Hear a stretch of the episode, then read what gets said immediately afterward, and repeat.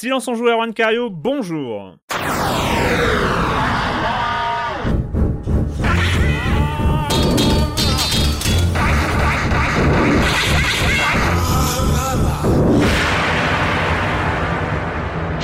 Au programme cette semaine, une émission un peu particulière à quelques semaines de la fin de la 13e saison de Silence on joue, 13e euh, saison qui euh, voilà se, se termine euh, se termine de façon un peu particulière où on n'est plus en studio, où on est chacun chez soi, mais on continue les enregistrements de Silence en Joue. Donc à quelques émissions de la fin de cette 13e saison, eh ben on va quitter un peu euh, l'univers de l'actualité du jeu vidéo, de euh, ce qui sort aujourd'hui, euh, ce qui sort à travers le monde en jeu indépendant, en jeu plus important, en jeu triple A, ça on en parlera peut-être un petit peu la semaine prochaine, pour bah, revenir en arrière, revenir en arrière et parler de l'histoire d'une histoire du jeu vidéo en France. Alors, euh, bah, ceux qui ont suivi un peu euh, l'actualité euh, des sorties de livres savent sans doute déjà à qui on va avoir affaire, mais on a le plaisir d'accueillir Alexis Blanchet. Bonjour Alexis. Salut Erwan et salut Patrick et merci de m'accueillir. C'est pas la première fois, tu étais déjà venu euh, dans, dans Silence on joue il y a oulala, bien longtemps de ça pour nous parler de, de, ton, premier, de ton premier ouvrage des pixels à, Hollywood, euh, déjà chez Pixel Love à, l'époque. Donc euh, une histoire euh, du jeu vidéo en France.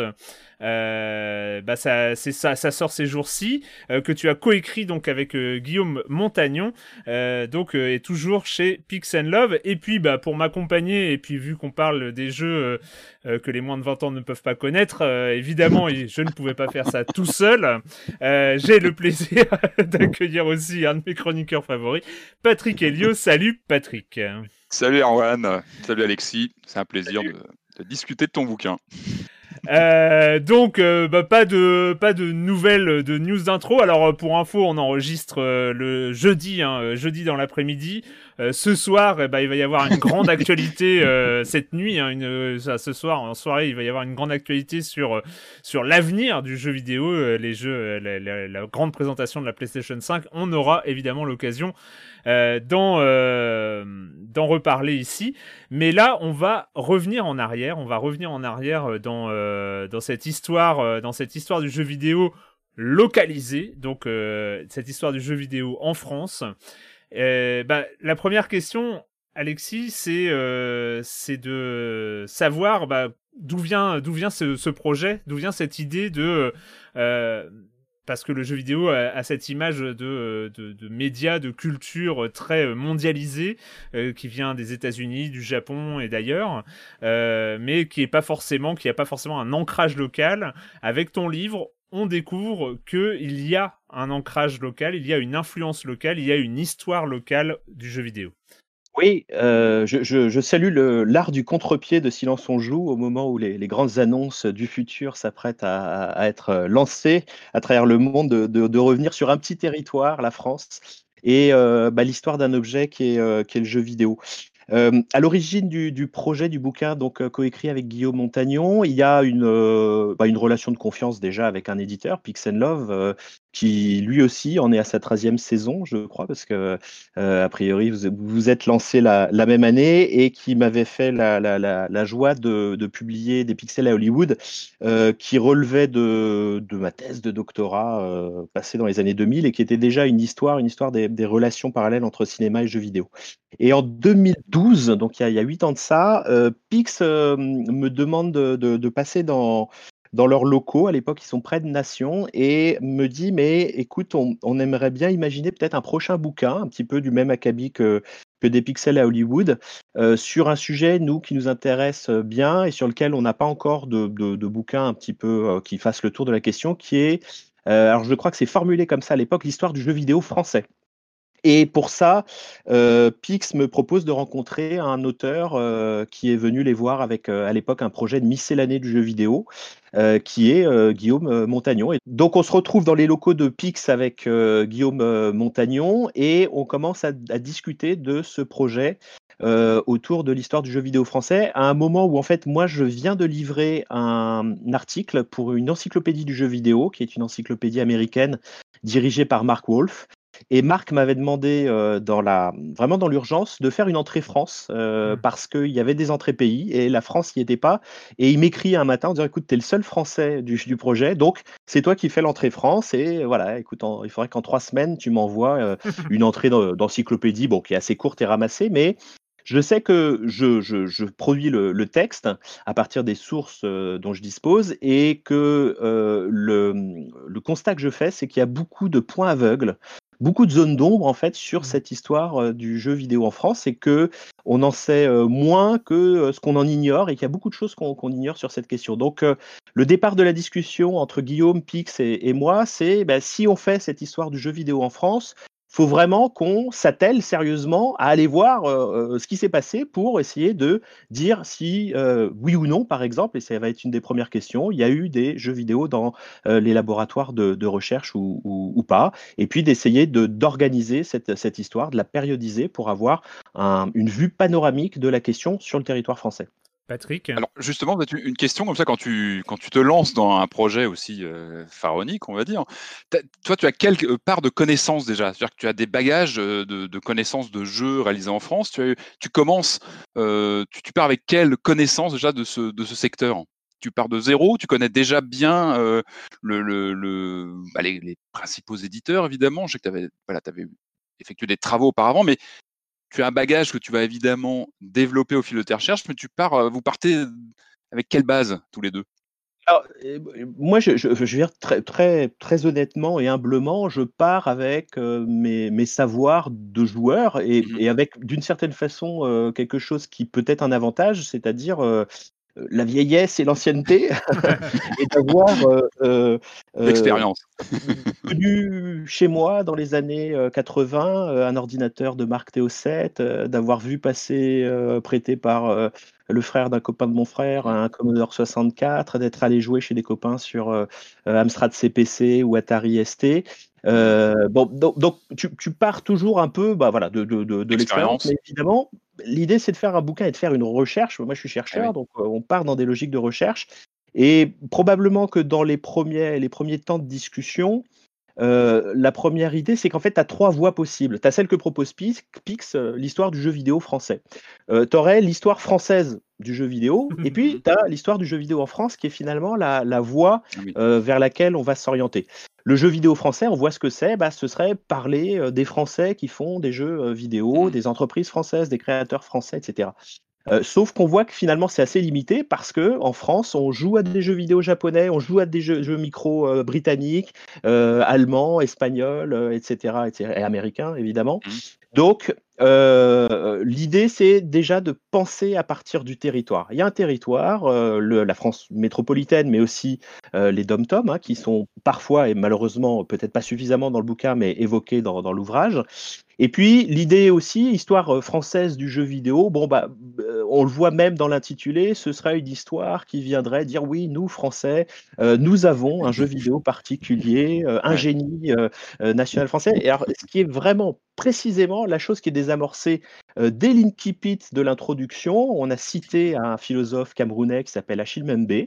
D'ailleurs, euh, une citation d'une interview de Libération euh, où il dit les histoires nationales, ça n'existe pas.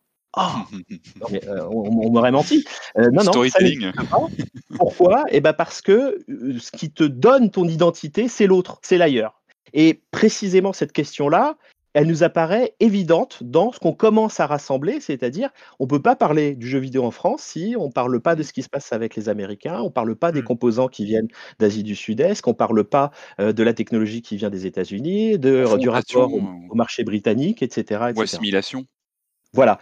Et puis, la, deuxième, euh, la deuxième chose, c'est la question des local video game stories. Alors, euh, avec, euh, avec Guillaume, on n'est pas les premiers à se pencher sur l'histoire du, jeu vidéo en France. Il y a un chercheur, Colin Cidre, qui est en train de boucler sa thèse en ce moment, qui a déjà réfléchi dans, le cadre d'une, d'une thèse de l'école des chartes, donc l'école qui forme les conservateurs français, à la question des réseaux de distribution du jeu vidéo entre la fin des années 70 et les années 80. Et on, avec les travaux de Colin sur le cas français, et puis avec d'autres chercheurs à l'international, Jaroslav Svlech par exemple, qui parle des jeux vidéo en ex-Tchécoslovaquie, avec des chercheurs, des chercheurs et des chercheuses, Mélanie Swalwell précisément en Australie, qui parlent du cas australien. On a depuis une quinzaine d'années ce qu'on appelle des local video game historiques qui se sont histories qui se sont développés, mmh. c'est-à-dire des gens qui vont se dire on va sortir d'une histoire qui est écrite du point de vue euh, américano-centré, on va partir, euh, on va on va on va quitter l'idée que les premiers prototypes sont américains, on va euh, se dire il y a peut-être d'autres choses que Space War, il y a peut-être d'autres choses qu'Atari. Et on va s'intéresser euh, précisément à ce qui se passe sur le territoire en relation avec ces, autres territoires. Euh, le cas de Mélanie Swalwell, par exemple, c'est des réflexions sur des triangulations assez inattendues entre le Japon, le Brésil et l'Australie. Voilà, elle travaille sur des circuits de distribution qui existent, hein, qui, sont, qui mmh. sont puissants dans ces, dans ces années-là. Donc le projet va être défini vers une histoire du jeu vidéo en France, L'idée, c'est de faire une analyse sectorielle sur un territoire qui est un territoire national, d'en comprendre euh, les, euh, euh, les originalités, la manière dont ça procède. C'est de la, bah, c'est de l'histoire économique et culturelle. C'était le sous-titre de mon premier mmh. bouquin, donc moi je continue de faire ce que je sais faire.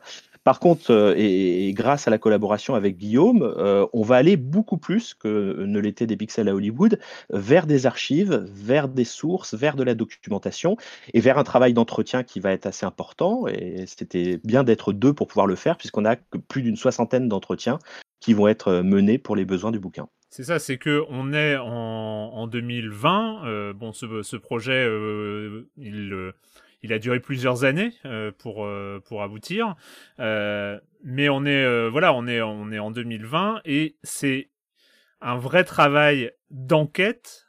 alors, tu le dis, tu ne pars pas de rien. Il y a déjà des travaux de recherche qui ont été faits, mais ça euh, ça n'est pas une compilation de sources extérieures. C'est-à-dire qu'aujourd'hui, l'histoire du jeu vidéo en France nécessite une enquête sur le terrain, nécessite d'aller voir les acteurs euh, qui ont fait cette histoire euh, du euh, cette histoire du jeu vidéo en France, parce que y a pas, tu tu peux pas euh, te contenter entre guillemets de de, de, de sources d'historiens déjà rédigées. C'est-à-dire que on est quand même sur euh, sur une histoire qui est encore aujourd'hui en train de de s'écrire, de se construire, de se comprendre.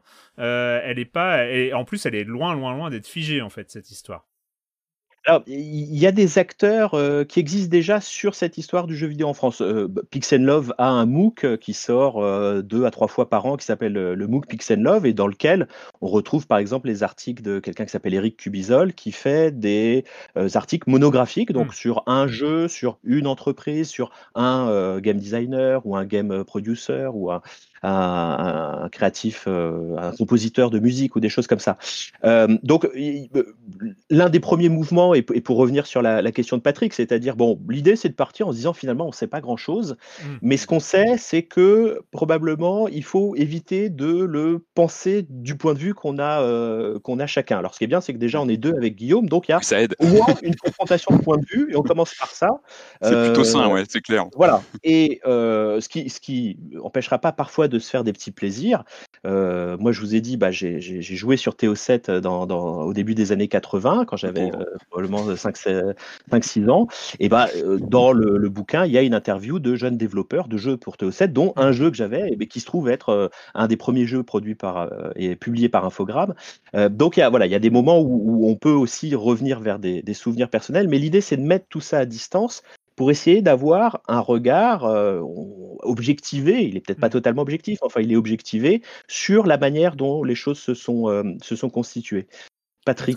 Oui, oui, j'imagine que l'une des difficultés sur un projet comme celui-ci, c'est de d'être à la fois capable d'aborder l'aspect hardware, on parle de matériel, de matériel qui, évolue, qui se transforme pour arriver en France et compagnie, et puis de software en, parallèle. Donc on a deux, deux aspects qui ne sont pas forcément euh, euh les mêmes, qu'il faut traiter différemment, qui, relèvent de problématiques euh, différentes.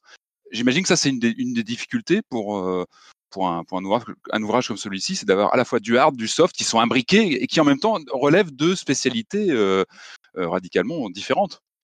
Oui, et, et c'est probablement un des, un des risques hein, dans, dans, la rédaction euh, de, de l'ouvrage. À un moment, on a eu une discussion sur qu'est-ce qu'il fallait dire des plateformes de, de, de, micro, par exemple, puisque précisément ta question s'adapte bien à la, à la question de l'informatique. Est-ce qu'il faut refaire un historique des plateformes, des machine, de machines?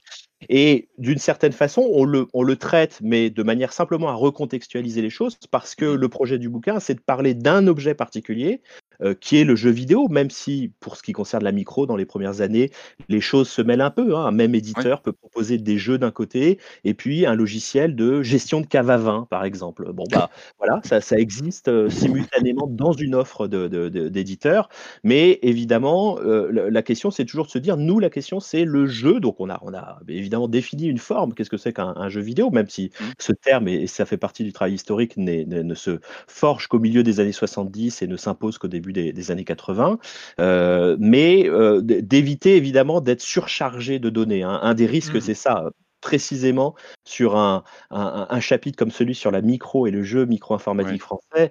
Euh, moi, je me rappelle du moment où on commence à rédiger ça. Euh, c'est un été il y a 4-5 ans, il fait très chaud et, mes enfants euh, sont partis à la maison. Euh, Guillaume m'a filé des photocopies de trucs et, et, j'ai sorti tout ça des cartons. Et je veux dire, le, le, salon entier de l'appartement est rempli de papier. Il y en a partout, même dans les escaliers, etc.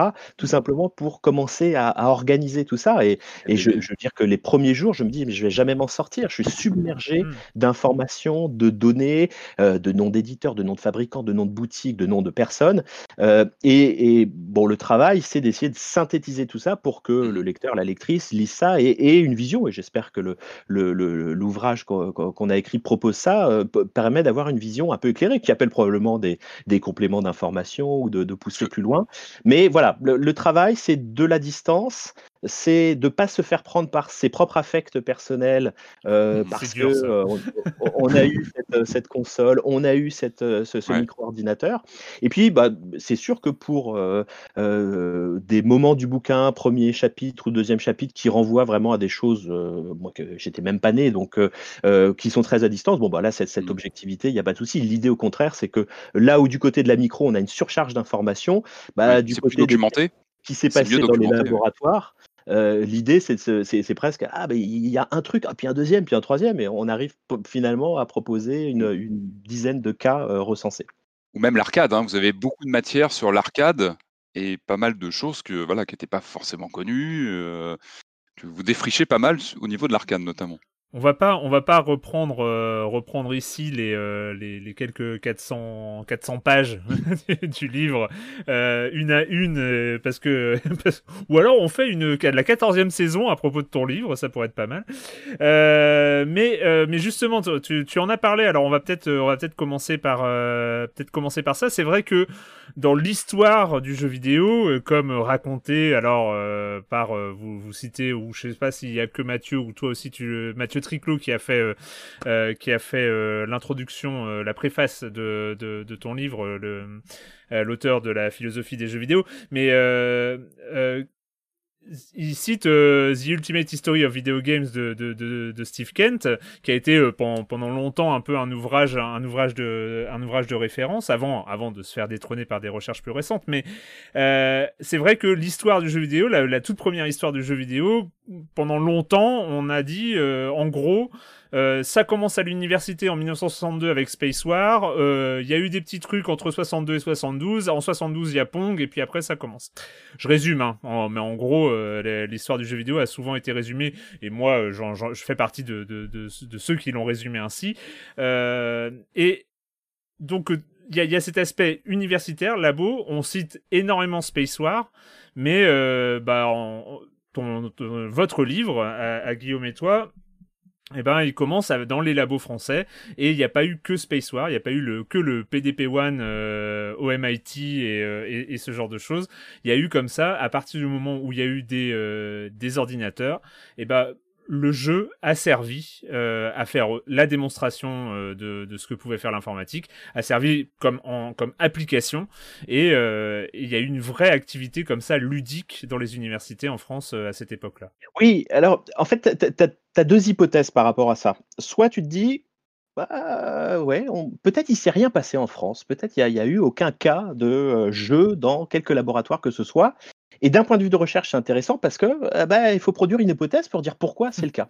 Et l'autre possibilité, c'est bah, il y a eu des choses, mais on les connaît pas. Et donc il faut euh, aller chercher ces petits bras musclés et puis aller rechercher des cas. Et là, pour le coup, l'historiographie, même américano-centrée, est intéressante parce qu'elle te donne, d'une certaine façon, les endroits où aller fouiller. On sait qu'aux États-Unis, les laboratoires de recherche, les laboratoires de recherche application de l'industrie de l'électronique grand public, euh, que euh, le jeu informatique comme forme de, d'expérimentation et comme forme de démonstration aussi euh, mmh. fonctionne. Donc, on se dit, bon, bah, il y a, y a peut-être des choses qui se passent dans, dans ces endroits-là, et au moins, ça donne des endroits où fouiller. Euh, le point de départ, il est cité tout au début du chapitre 1 sur ces, ces, cas d'expérimentation dans les laboratoires français. C'est un, texte de Franck Beau qui avait qui s'était posé la question au début des années 2000. C'est une note de blog euh, d'un chercheur qui a pas mal travaillé sur les questions euh, audiovisuelles, nouvelles technologies, etc. Et qui dit, bah écoutez, moi j'ai envoyé toute une série de courriers à toute une série d'institutions qui euh, qui se consacrent à l'informatique, également à des gens qui ont travaillé dans des laboratoires de l'ORTF, qui faisaient des expérimentations sur le tube cathodique, et pas de réponse visiblement, il s'est rien passé. Et il, aboutit à ce constat au début des, des, années 2000. Et nous, on va repartir de ça en refaisant le travail de Franck Beau, parce qu'on se dit, bah, peut-être que en 20 ans, bah, il y a des gens différents qui euh, mmh. verront nos sollicitations. Et donc, on va réécrire à l'INRIA, Institut euh, national de euh, recherche en informatique, et, etc. On va y réécrire à des, des sociétés d'anciens, par exemple, Bull, IBM France, etc. Et puis, on va avoir le, même effet que Franck Beau. Les gens ne répondent pas. Je veux dire que, on a eu des messages qui mmh. étaient affichés sur des homepages d'institutions françaises, voilà, très, très largement vus. Et ouais, on a euh, deux jeunes euh, chercheurs là qui cherchent des informations sur les jeux vidéo en France. Contactez-les et personne euh, ne, ne, ne, te répond. Bon, alors bah tu dis il va falloir trouver autre chose. Donc bah peut-être que les archives de l'INA vont être intéressantes. Évidemment, si tu vas à l'Inatech et puis que tu fais jeux vidéo 1950, euh, 1960, euh, bah, tu vas rien trouver parce que précisément euh, le mot jeu vidéo, le syntagme lexical jeu vidéo n'existe pas et donc il va falloir être un peu plus futé et chercher informatique, ordinateur, intelligence artificielle et toute une série de domaines afférents dans lequel l'historiographie américaine t'a dit ouais ouais c'est quand ils ont, se sont réfléchi à ces mmh. questions-là mmh qu'ils sont allés vers des formes qui se sont rapprochées du jeu vidéo. Et là, ah, bah là, il se passe des choses. C'est-à-dire que là, il y a des archives qui sortent. Et là, il y a des journalistes de l'ORTF qui vont essayer de convaincre le bon peuple français que l'informatique, c'est l'avenir, euh, que toutes ces euh, institutions euh, financées par l'État français dans la reconstruction du pays, on est en plein dans les, les 30 glorieuses, etc., bah, ça vaut le coup de payer des impôts dessus parce qu'ils sont en train de faire des choses. Et pour les convaincre que ces, ces machines sont intéressantes, et ben, très souvent, ça passe par une démonstration, une démonstration qui passe par le jeu parce qu'il y a une intelligibilité de jeu. Les, les gens mmh. comprennent ce que c'est une règle du jeu, savent à quel résultat et ah, sont ébahis quand monsieur le journaliste de l'ERTF est défait par la machine au jeu de Nîmes. Hmm. c'est quand même quelque chose. Je veux dire, le journaliste des années, euh, de la fin des années 50 de l'ORTF, c'est pas n'importe qui, quoi. Et s'il est là et s'il a le droit de parler à la télévision, c'est que c'est un type intelligent. Et pas une machine, une fichue machine arrive à le faire perdre au, jeu de Marianne Bad. Donc, le, à partir des archives, ça y est, on va pouvoir commencer à tirer des fils. Et euh, certains de ces fils bah, vont nous amener vers des, euh, des, cas qui sont traités un peu en détail dans le, bouquin. Le cas probablement le, plus intéressant. Paul Brafort. Voilà, c'est celui, de, celui de Paul Brafort. C'est une archive euh, du début des années 70 hein, qui nous présente Paul Brafort. L'archive nous dit qu'il est à la fac de, Saclay et il nous présente un jeu qui s'appelle le jeu duel où euh, le joueur joue, contre la machine en déplaçant deux L dans un, damier qui est assez étroit avec deux pions qui sont euh, également déplaçables. Et l'idée, c'est qu'il faut coincer l'adversaire, que l'adversaire ne puisse plus bouger son, euh, son L dans le damier. On va tirer le fil de Paul Brafort et on va se rendre compte que Brafort a écrit un bouquin sur l'intelligence artificielle dans les années 60 aux presses euh, universitaires de France. On arrive à trouver une version du bouquin, on fouille dedans, et puis dedans, il y a un petit paragraphe de rien du tout à un moment qui dit Nous-mêmes, nous avons euh, euh, écrit un jeu de Gobang au début des années 60. Ah Un jeu de Gobang, c'est quoi? Bah, Le Gobang, c'est une, une, forme de version, une variante un peu à partir du, plateau de, et des pions de jeu de Go, qui ressemble un peu au puissance 4, hein, pour vous donner un peu une idée. Et on se rend compte que dans la littérature grise, alors vraiment la littérature grise, c'est la littérature, euh, c'est publié, c'est euh, quasiment aussi vite euh, oublié, mais enfin ça se retrouve à la BNF ou ailleurs on retrouve en effet un article de 1961 qui détaille ce jeu de Gobang, qui est un jeu qui est euh, codé sur un ordinateur IBM par un, collègue de Brafort qui s'appelle euh, Paul Luçan, et qui va donner lieu à une, euh, présentation et une, présentation à un colloque des, gens qui s'intéressent un peu à ces questions en France au début des, années 60, et donc publication ensuite sous la forme de littérature grise. C'est un, peu, un peu futile le jeu vidéo dans ce contexte, hein, non? Quand on, on voit des, témoignages dans l'ouvrage, on a un peu l'impression que c'est pas honteux, mais presque. C'est une démonstration un peu vulgaire de, technologie. Et il y, a un aspect futile, non? Je me trompe Ou c'est un peu honteux le jeu vidéo? chez certains, euh, chez certains intervenants du bouquin, moi, euh, enfin, ce qui nous a frappé, c'est que quand on les contacte, euh, autre exemple, euh, Grenoble. À Grenoble, il y a un laboratoire qui fait de la synthèse d'images. Et les Français sont plutôt bons en mmh. synthèse d'images. Bah, le Gouraud Shading, précisément, euh, mmh. fait partie des technologies du génie française en termes de, synthèse d'images. Elle s'appelle l'IMAG, mmh. ce, laboratoire. On contacte, on arrive à retrouver le contact de quelqu'un qui a été doctorant à l'IMAG dans les années 60. Et pourquoi on contacte l'IMAG Moins pour la question de la synthèse d'image que du fait qu'il dispose d'un PDP, un, deck PDP oh là là, en France à l'IMAG.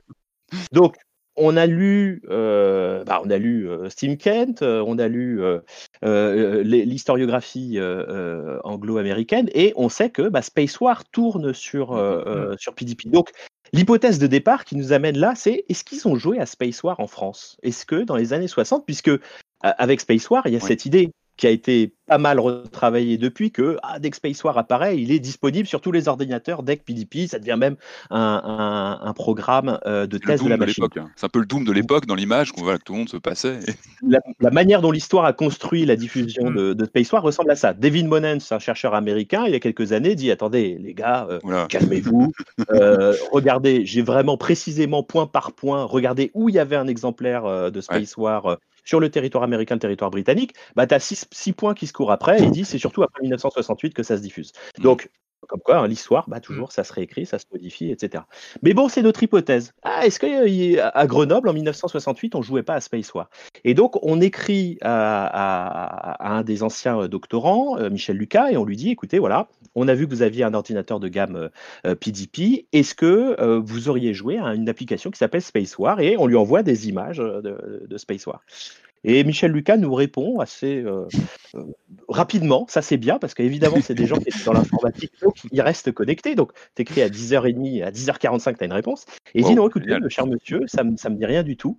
Euh, mais vous savez, bah, nous, on avait un ordinateur, on était beaucoup à bosser dessus, donc on n'avait vraiment pas le temps de jouer.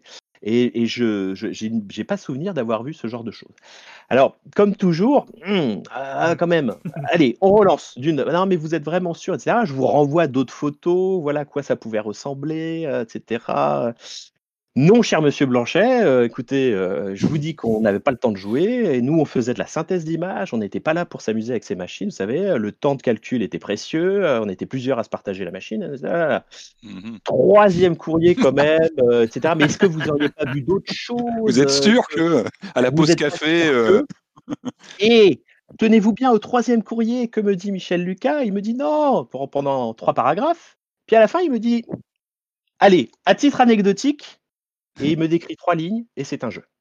Et c'est le jeu de pointage qui est euh, euh, expliqué, présenté dans le, dans le bouquin. Et donc là, je lui saute dessus et je lui dis Mais c'est ça, c'est ces trois lignes-là qu'il nous faut. C'est expliquez-moi ça. Donc, entretien avec Michel Lucas, entretien avec un autre qui s'appelle Olivier Lecarme, toujours à l'image. Juste, pourquoi, peut-être, Alexis Est-ce que tu penses que c'était un peu gênant de parler de jeu, tu penses Ou c'est parce que c'était vraiment accessoire à l'époque et complètement euh, ultra secondaire pour eux? Eh ben, oublié presque mes collègues euh, Gilles Brugère et Vincent Berry te diraient c'est la faute aux philosophes des Lumières. Comment ça hein Eh bien oui, parce que les philosophes des Lumières vont définir le jeu comme une activité intéressante à la condition qu'on apprenne Eh oui. et que ce Alors toit que là, édifiant pour le joueur. Euh, je veux dire, les philosophes allemands de l'autre côté, ils disent aux gamins, mais jouez, euh, enfin, on s'en fout, jouez. Ah non, non, non, non, non, non, non, non, non, non. En il faut France, apprendre. il faut- tu apprends quand tu joues. Hein, il faut que ça t'apporte quelque chose.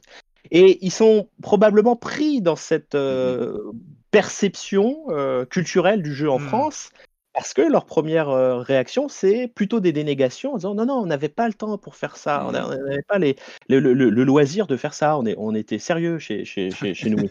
Donc, ce jeu de pointage, Michel Lucas le, le décrit. Guillaume fait le déplacement jusqu'aux bibliothèques euh, à Grenoble, et puis il coup de téléphone, il me dit écoute, euh, il y a un mémo, donc j'ai fait la photocopie, c'est incroyable, tu vas voir. Et dans le mémo, on a un descriptif et c'est quasiment un document de game design. C'est-à-dire, voilà, vous avez euh, des astérix qui vont, s'afficher sur l'écran rond du deck PDP. Vous avez un stylo optique et il va falloir pointer chaque étoile qui s'affiche sur l'écran. Et puis, à la fin de la partie, vous avez un, un- un score qui vous dit combien d'étoiles vous avez manqué sur le nombre d'étoiles qui se sont affichées. On est en quelle année? On est en 1968. Ouais, 67 ou 68, enfin on est entre les deux. C'est un jeu. Et c'est un jeu, et c'est marrant parce que Lucas me dit, quand finalement il me décrit précisément les choses, il me dit, on l'utilisait quand il y avait de la visite au labo. Ah bah voilà. Pour montrer Démonstration. démonstration. Démonstration. On l'utilisait quand il y avait de la visite, ça, ça marchait plutôt bien, ça avait du succès, mais on a dû arrêter de l'utiliser parce que ça posait des problèmes. Ah, mais ça posait quoi comme problème? Eh bien, les gens avaient tendance à piquer l'écran, c'est-à-dire que ce stylo optique, plutôt que de le situer à devant l'écran, ils étaient pris par quoi, Patrick? Ils étaient pris par le, Par le jeu. sens du jeu? Eh Ben voilà. Et, et ce jeu de pointage, ben c'est quoi? C'est un jeu de foire. C'est les, les, les, les, les fameuses euh, euh, Et où tu tapes là. Sur lesquelles tu tapes, euh, voilà, qui sortent de, différents trous et tu essayes de scorer le maximum en tapant sur les têtes des taupes. C'est ça ce jeu de pointage. Il n'a pas de titre, hein, on l'appelle le jeu de pointage ou le jeu de pointeur. Euh, mais euh, Lucas dit objet de démonstration, objet aussi pour apprendre aux gens à bien manipuler le stylo optique. Euh, mais voilà, pris par la, la fièvre du jeu, d'une certaine façon, on est obligé de le retirer de, de l'usage parce que sinon l'écran allait pas tenir. Je, Oui, je- je- je te, je, je ramène, je ramenais parce que c'est vrai que le problème c'est que si on déroule les pelotes comme vous, vous l'avez fait euh, euh, à la rédaction de, c'est passionnant, hein, mais je vais quand même revenir à Paul Brafort. Euh, euh, dont on est parti. Alors, elle est, il est marrant parce que ce, ce chapitre, il, il a un point d'interrogation parce que c'est toujours quand il y a un premier, c'est toujours, euh, toujours un, challenge. Il y a forcément quelqu'un avant ou peut-être un inconnu dont on n'a plus de traces. Mais euh, quand, quand vous introduisez Paul Brafort euh, dans, votre livre, c'est Paul Brafort, premier homme du jeu vidéo français. Point d'interrogation. C'est que quand même, voilà, c'est, il intervient dans une émission télé, il présente comme ça l'informatique sous un aspect ludique pour montrer un peu les capacités étonnantes de cette intelligence artificielle qui peut battre l'homme à, à des jeux. Et, et quand même, c'est sans parce que ça relève, c'est un peu extérieur aux jeux vidéo, mais il a quand même une histoire. Il, tu as dit, il a écrit un livre sur l'intelligence artificielle. Il a aussi euh, été membre fondateur de l'Oulipo. C'est quand même, enfin, là on, là on tient un personnage quand même. Membre de, de l'Oulipo, il faisait pas partie Ouais. des, des fondateurs, il l'a il l'a rejoint très, très vite, mais euh, bah voilà, ça, ça c'est ça, c'est une découverte, ça c'est ça, c'est génial. Hmm. Euh, Brafort, en fait, il est connu, c'est ça. C'est une, fois qu'on a son nom, on commence à trouver des notices, on commence à trouver des, colloques, euh, et on voit son nom apparaître. Et moi, je me rends compte que euh, les collègues littéraires le connaissent très bien. Et le connaissent très bien pour des expérimentations euh, informatiques qui datent des années 80, qui sont plus tardives, et qui sont comment on peut utiliser l'informatique pour euh, aider l'écri- l'écriture sous contrainte. Et puis d'un coup, bah ouais, dans les archives de l'Oulipo, il y a le nom de Paul Brafort.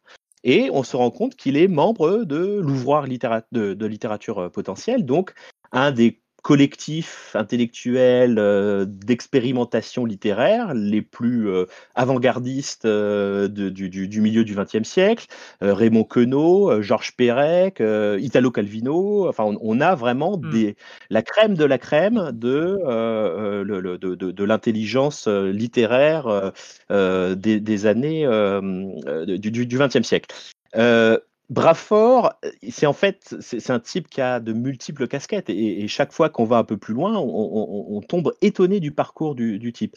Pendant la Seconde Guerre mondiale, il est lycéen, il va faire partie euh, de, des lycéens qui vont aller défiler sur les Champs-Élysées euh, contre le régime euh, il va aider en, distribuant des tracts à la résistance pendant les années d'occupation.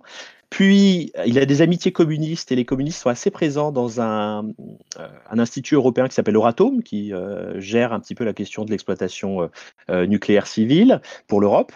Et il, y arrive comme documentaliste, bibliothécaire, et il va commencer à réfléchir aux moyens d'arriver à l'information. Voilà, son idée, c'est ça. Comment un utilisateur arrive à la bonne information sur des questions linguistiques? Euratom, c'est un, un, institut européen. À l'époque, en Europe, on travaille sous toutes les langues européennes. Hein. il n'y a pas que l'anglais, mmh. il y a euh, portugais, l'italien, euh, etc., néerlandais. Et donc, la documentation, elle est systématiquement traduite dans toutes ces langues pour euh, faciliter la communication et les coopérations européennes. Et donc, son, son idée, c'est comment j'arrive à ça. Et en fait, c'est ça qui le fait arriver au jeu parce que de ces questions un petit peu d'accès aux informations, il passe par des questions mathématiques sur les, euh, ce qu'on appelle les arbres de probabilité. Des arbres de probabilité, il pense comment on peut mécaniser ça ou euh, euh, trouver un moyen de, que, ça passe par la machine. De là, il tombe sur la cybernétique. De là, il tombe sur l'intelligence artificielle. Il découvre l'ordinateur. Il se dit j'ai envie de comprendre comment ça fonctionne. Et pour comprendre comment ça fonctionne, il se dit bah, on va essayer de modéliser un jeu d'échecs au départ. Il se rend compte que c'est trop compliqué et il passe ensuite par cette forme du jeu de Gobang. Donc il passe par la forme ludique pour comprendre ça. Et puis, à côté de ça, il est chanteur, compositeur, interprète. Il fait ses débuts aux Trois Baudets oh, avec Jacques Brel. Oui. Le mec est programmé avec Jacques Brel. Euh, faire un euh, film hein, sur ce monsieur. Hein. Ah, mais c'est son biopic. Hein. il écrit pour euh, Barbara, il écrit pour Juliette Gréco, et, voilà, et, de la poésie. enfin, en tout cas, il est, visiblement il est attiré par une forme d'interactivité sous différentes formes, que ce soit avec les mots, que ce soit avec les technologies, j'imagine. Oui, ça se rejoint quelque part tout ça. Ça c'est cohérent. Et même Patrick, je dirais plus, il y a quelque chose qui est du goût du ludique chez lui. Euh, c'est ça, le jeu, le... Euh, avec l'Oulipo, l'écriture sous contrainte, mmh. il y a l'idée de jouer avec la langue. Euh, bah, c'est Georges Perec et sa disparition, le, roman écrit sans une seule fois la lettre E, l'écriture sous contrainte. Et ben voilà, on retrouve chez Brafort quelque chose d'un une sorte d'honnête homme du XXe siècle qui s'intéresse à, à, mille choses à la fois et qui en même temps bah voilà arrive à ce moment-là où il passe par la forme du jeu pour euh, expérimenter la programmation avec Paul, euh, Paul et la question des arbres de, probabilité. Et puis, dans, ce qui est assez drôle, c'est que, comme toujours, quand tu, quand tu fais une recherche comme ça, euh, Guillaume, comme moi, de temps en temps, on est allé, on est allé un peu tester ce qu'on, qu'on faisait. Donc, moi, il y avait un, colloque d'histoire des médias il y, a, trois ans, quatre ans peut-être maintenant. Et puis, j'avais fait préparer, enfin, rassembler un peu tous ces éléments autour de Brafort. Moi, j'ai eu la chance de, pouvoir faire l'entretien avec lui euh, dans sa, petite maison, enfin son petit appartement de la rue Charles V. Et puis, je, suis allé à un colloque d'histoire des médias à Saint-Quentin-en-Yvelines et j'ai présenté ça, euh, voilà, euh, Brafort et Loulipo et, les jeux. Et en fait, les, collègues viennent me voir après et disent Mais, mais nous, Brafort, on le connaît, mais on, ignorait totalement cette, partie de, son travail. Donc, si bien que là, récemment, c'est sa propre fille hein, qui m'a écrit en me disant on, a complètement découvert, on n'imaginait pas qu'il avait fait ce genre de choses au, début des, des années 60 pour ta question du premier homme, mmh. évidemment, c'est une expression qu'on utilise simplement pour dire, en l'état des connaissances historiques actuelles, on peut remonter jusqu'à cette expérimentation, qui est évidemment faite par un Français, Paul Brafort, mais dans un contexte, on le voit, et je le disais tout à l'heure, un contexte européen. C'est Euratom, c'est un Brafort, il circule entre euh, l'Italie, entre la Belgique, etc.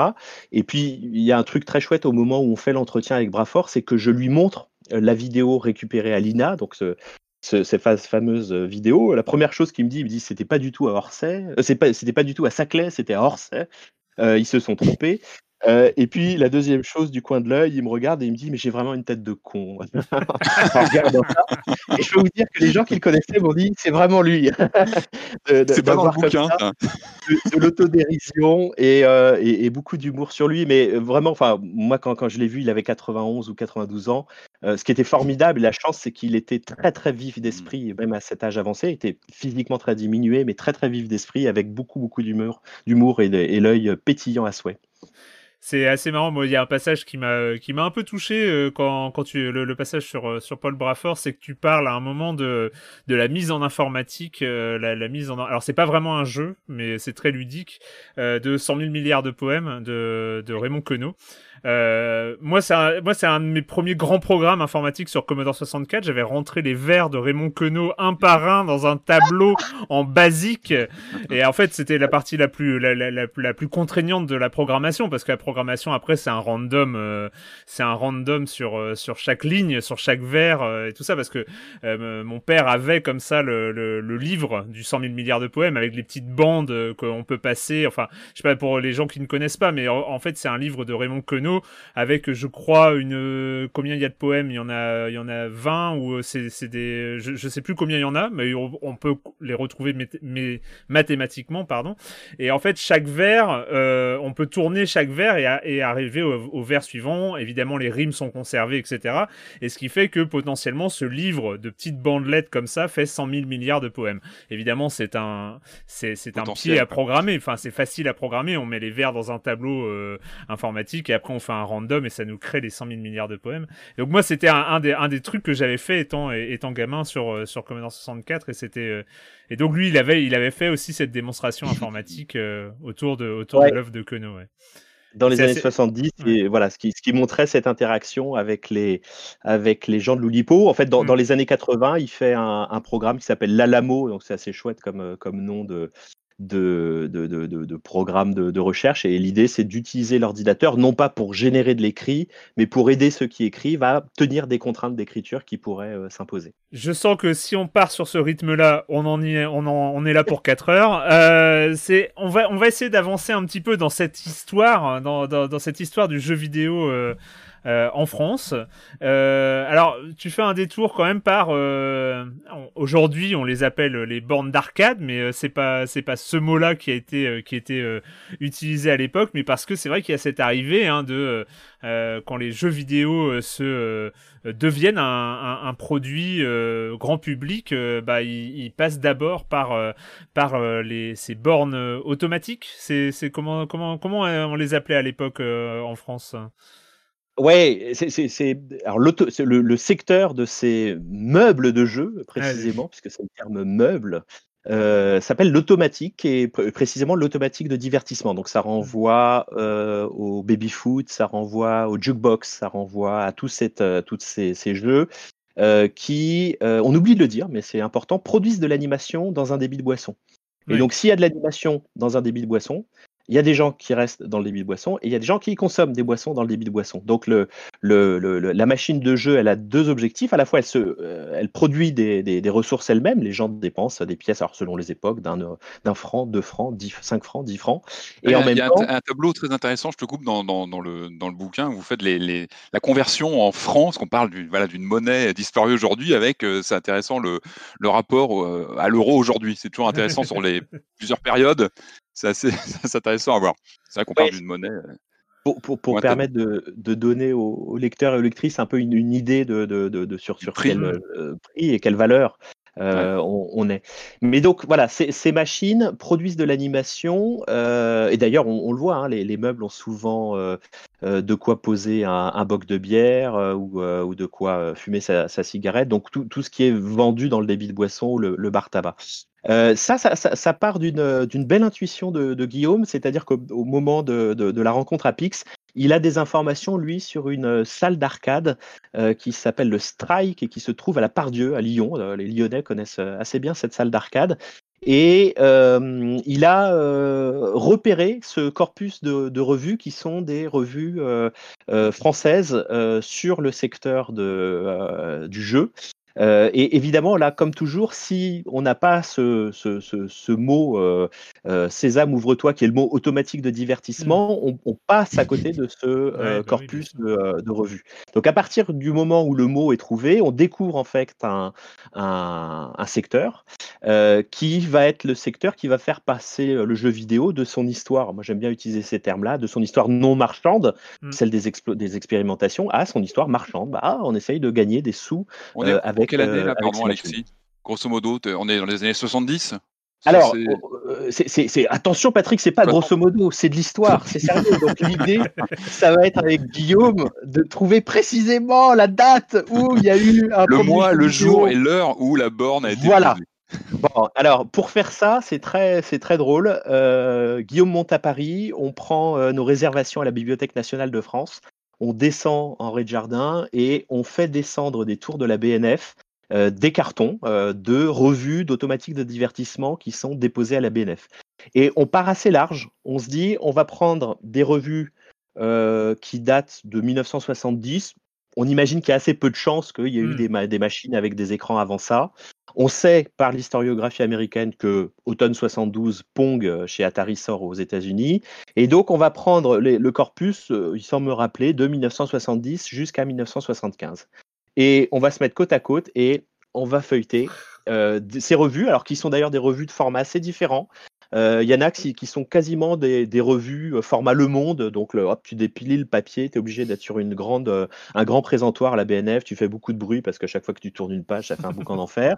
Il y a des revues plus ramassées sur un papier légèrement glacé, etc. Et on feuillette ça en regardant un peu qu'est-ce qu'il y a et s'il y a quelque chose à un moment qui ressemble à un jeu vidéo.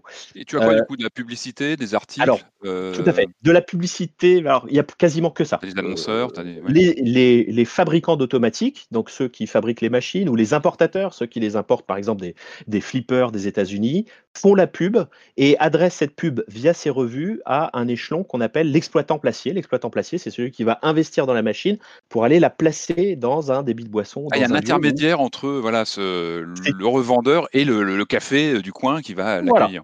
C'est très très organisé. Ouais. Euh, un des euh, patrons d'une de ces revues dans un entretien euh, dit euh, dans l'entretien dit moi cette revue il fallait pas qu'elle passe le seuil du café parce que si le cafetier savait qu'il y avait des nouveautés etc il venait foutre le bazar dans la stratégie d'exploitation de l'exploitant et, euh, Ah et, et donc, Gardez le contrôle. voilà, il, il venait lui réclamer telle machine parce que etc. Et l'exploitant, non, non, lui, il sait très bien euh, une nouvelle machine. Ah, c'est vrai, qu'il n'y a pas Internet à l'époque, il n'y a pas Internet, l'information n'est pas comme ça accessible. Et oui, Il y a non, oui, voilà, mais c'est intéressant, c'est que l'info était, euh, était donc, verrouillée alors, comme ça. Elle était Le vraiment, suspense, la date, c'était quand? Alors, Le on, premier on feuillette tout ça, on fait beaucoup de bruit, etc. On a de la pub, on a des petites annonces, voilà, beaucoup de petites annonces dans cette revue-là. Et puis, et c'est cité dans le bouquin, il y a parfois des euh, ce, qui, ce, qui re- ce qui relèverait du euh, billet d'humeur, voilà, le, le- le- le style du billet d'humeur, euh, mais sur le, le- le- le- le secteur de l'automatique.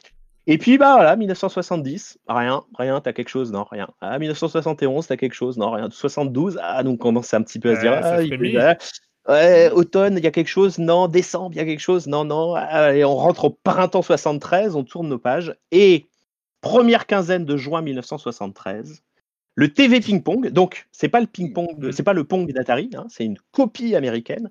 Le. TV Ping Pong, qui doit être euh, produit par une euh, entreprise qui s'appelle Chicago Coins, est présenté dans un encart qui euh, se situe, il me semble me rappeler, en bas de page, enfin vraiment dans un coin d'une page où il y a beaucoup d'annonces où on a le TV ping-pong, on a un petit euh, manège euh, de chevaux, mais typiquement le genre de manège qu'on trouve dans une galerie commerciale où tu mets un euro pour faire attendre les enfants. Et puis, euh, tu as, et ça c'est- génial, un air hockey euh, qui est là, donc euh, voilà, un air hockey pour jouer au, au air hockey. Et en fait, qu'est-ce que ça dit, cette coprésence dans le même encart de, euh, du TV ping-pong, le jeu vidéo et du air hockey? C'est-à-dire, c'est la même formule ludique. Je veux dire, Pong Ouais. et le air hockey, c'est la même chose. Sauf que le air hockey, il va t'occuper une salle entière parce qu'il faut placer le plateau qui doit faire 1m50 sur 1 mètre, etc. Et donc, ça prend de la place. Alors que ton petit TV ping-pong, qui est un meuble droit, bah, tu le poses contre un mur et tu as la même chose avec un encombrement moindre et en plus un effet technologique, quand bien même c'est pas du tout souligné. Il y a peut-être un petit truc autour de nouveautés. Ça casse pas la baraque en termes éditorial. Il n'y a, pas, il y a pas deux pages de, de commentaires dessus on ne tire rien, c'est un non-événement. tout le monde s'en fout. Mais, mais, évidemment, tout le monde s'en fout, c'est normal. L'automatique de divertissement est un secteur qui fonctionne sur la nouveauté. Ouais. Alors la nouveauté, c'est quoi? Bah, Ça, c'en est une quand même. De, l'électronique dans du flipper, c'est de mettre. Mais il y en a tout le temps de la nouveauté. C'est mmh. précisément mmh. parce que c'est des machines dont les gens vont se lasser assez rapidement que ça demande vite. Hein. pour les exploitants de faire tourner leurs machines. Donc c'est pour ça que les exploitants, ils veulent pas que les cafetiers savent, euh, sachent mmh. quelles, sont les nouvelles machines, etc. Non, non. Ils veulent pouvoir faire tourner leurs machines d'établissement en établissement, puis revendre leurs machines. C'est pour ça qu'il y a des petites annonces de revente dans, ces revues-là. Et euh, euh, la nouveauté, c'est ce qui fonde un petit peu ce, ce secteur-là. Donc tu as beau feuilleter, une fois qu'on a trouvé, tu es sûr? Alors, on revérifie quand même euh, le mois de mai et le mois d'avril. Non, non, il n'y a rien. Non, non, c'est la première occurrence.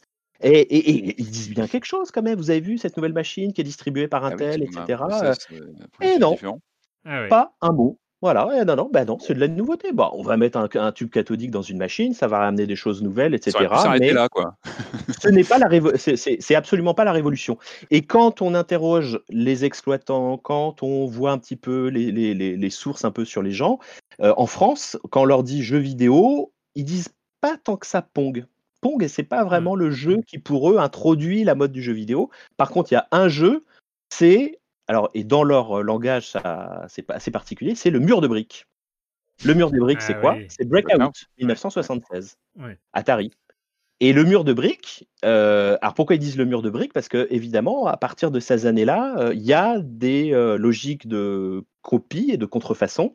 Et donc, il y a des versions de Breakout qui vont être faites pour le marché français, quand bien même Atari commence à être distribué officiellement avec des accords, avec des importateurs, etc. Mais il y a déjà des copies, et ces copies, pour faire croire que Breakout n'est pas du tout sous copyright, mais serait une forme de formule ludique euh, assez large, je veux dire comme la paume contre un mur. de droit et... voilà. Qu'est-ce qu'on fait? On invente la première appellation vidéoludique de genre voilà, parce que le mur de briques, c'est quoi? C'est le casse-brique, qui est aussi une expression qu'on voit. Un nouveau casse-brique, un casse-brique euh, qui casse des briques, etc. Ils aiment bien les jeux de mots et compagnie.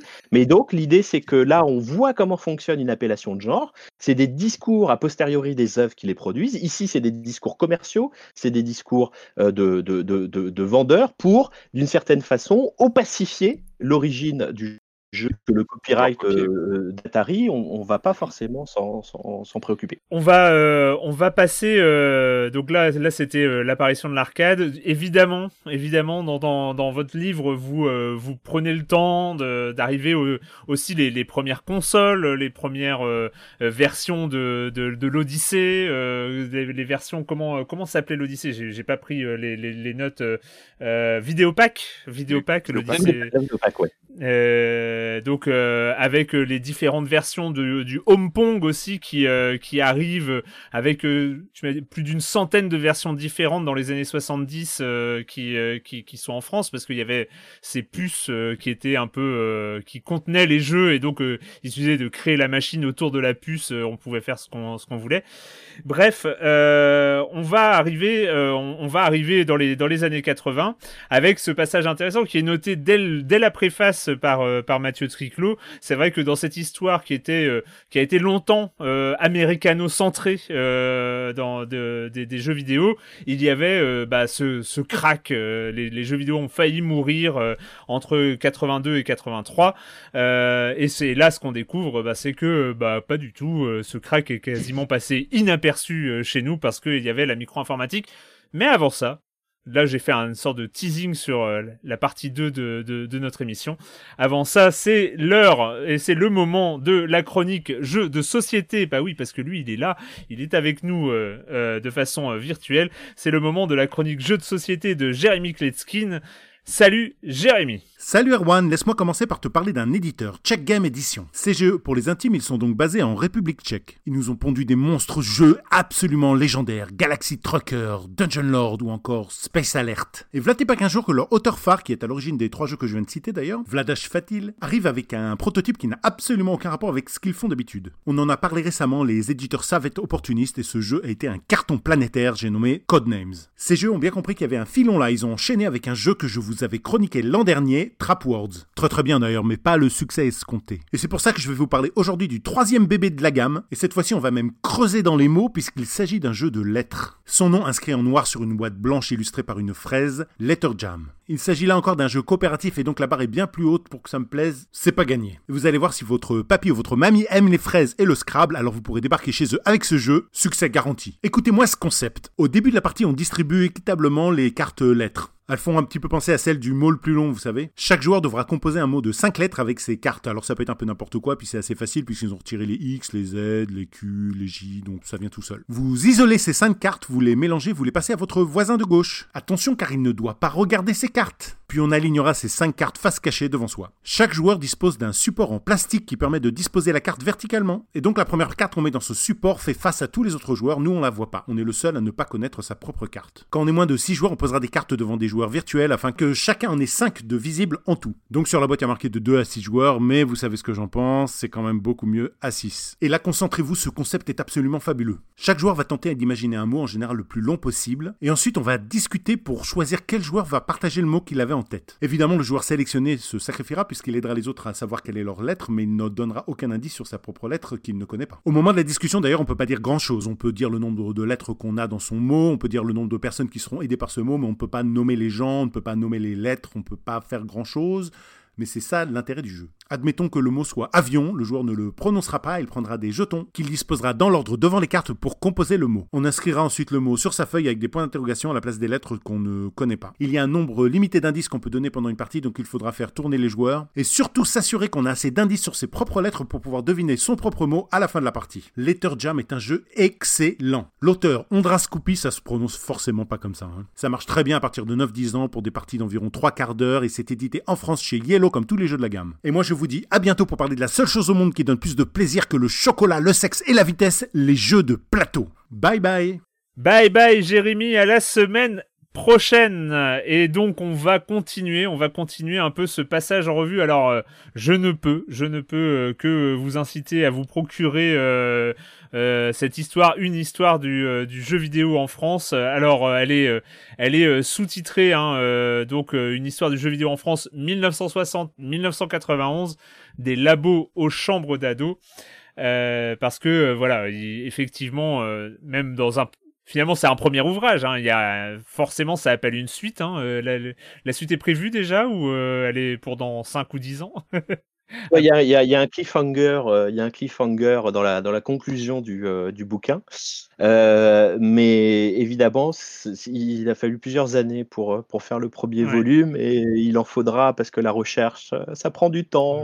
ça se fait pas dans l'urgence, ça se fait dans des moments où on recoupe, où on retravaille le texte, où on essaye d'aller dire précisément ce qu'il y, a, ce qu'il y a à dire, où on, parfois on doute un peu de nos analyses, donc on prend aussi le temps de, de voir si elles fonctionnent ou pas. Et donc voilà. Petit intermède musical rajouté en post-prod, on va écouter un extrait de la bande originale de L'Arche du Capitaine Blood, un jeu de Philippe Ulrich réalisé en 1988 et dont la musique a été composée par Jean-Michel Jarre.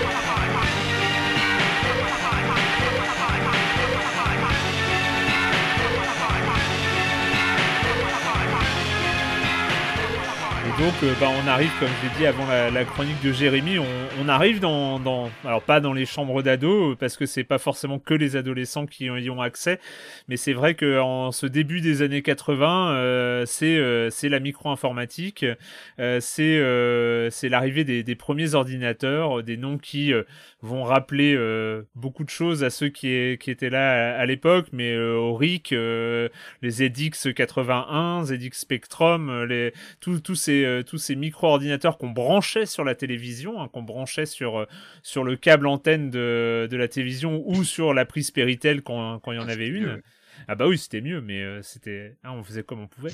mais donc, donc voilà. Et avec ces, ces micro-ordinateurs, eh ben il fallait les, les alimenter en, en, logiciel. Et il y a comme ça toute une histoire qui est, qui est assez, assez délirante qu'on découvre euh, dans, votre livre de, ces premiers éditeurs de jeux vidéo dont les noms euh, nous rappellent des choses aujourd'hui, euh, que ce soit Loriciel, Loriciel, Cobra Soft, Air Informatique et évidemment Infogrames, voilà qui qui sont qui, naissent à cette époque et qui proposent presque de manière enfin anecdotique. Je sais pas, on a presque l'impression que c'est des accidents euh, quand, quand, quand, tu, quand tu le racontes.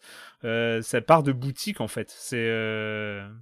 oui, d'opportunités commerciales, c'est-à-dire que là, là, on rentre dans la partie qui sent un peu le plastique chaud euh, et puis les, les, gaufrage, le gaufrage, voilà, qui, les après-midi un petit peu thermoformé. voilà. ce, qui, ce, qui, se passe, c'est que l'informatique arrive d'abord sous la forme de, machines vendues en kit. Donc, euh, c'est ce que Colin Seed appelle une pratique de hobbyiste, euh, des gens qui, dont le plaisir, c'est autant de monter la machine que, euh, que de programmer dessus et d'apprendre à programmer avec des choses qui sont pas très très loin finalement de, grosses calculatrices scientifiques. Et puis, on peut dire qu'à partir de l'arrivée d'une de, génération de, modèles, on a des machines qui s'ouvrent vers ce qu'on va appeler la micro-informatique familiale. Et la mmh. micro-informatique familiale, et on le voit très bien dans les discours tenus dans la presse généraliste, hein, parce que la presse généraliste voit arriver le, vent de la micro-informatique et on est au début des années 80 et et il y a quelque chose de très le monde de demain euh, là-dedans. Je veux dire, c'est les années Minitel, euh, c'est les années euh, euh le, le, travail. si vous voulez un boulot demain, faites de l'informatique, etc.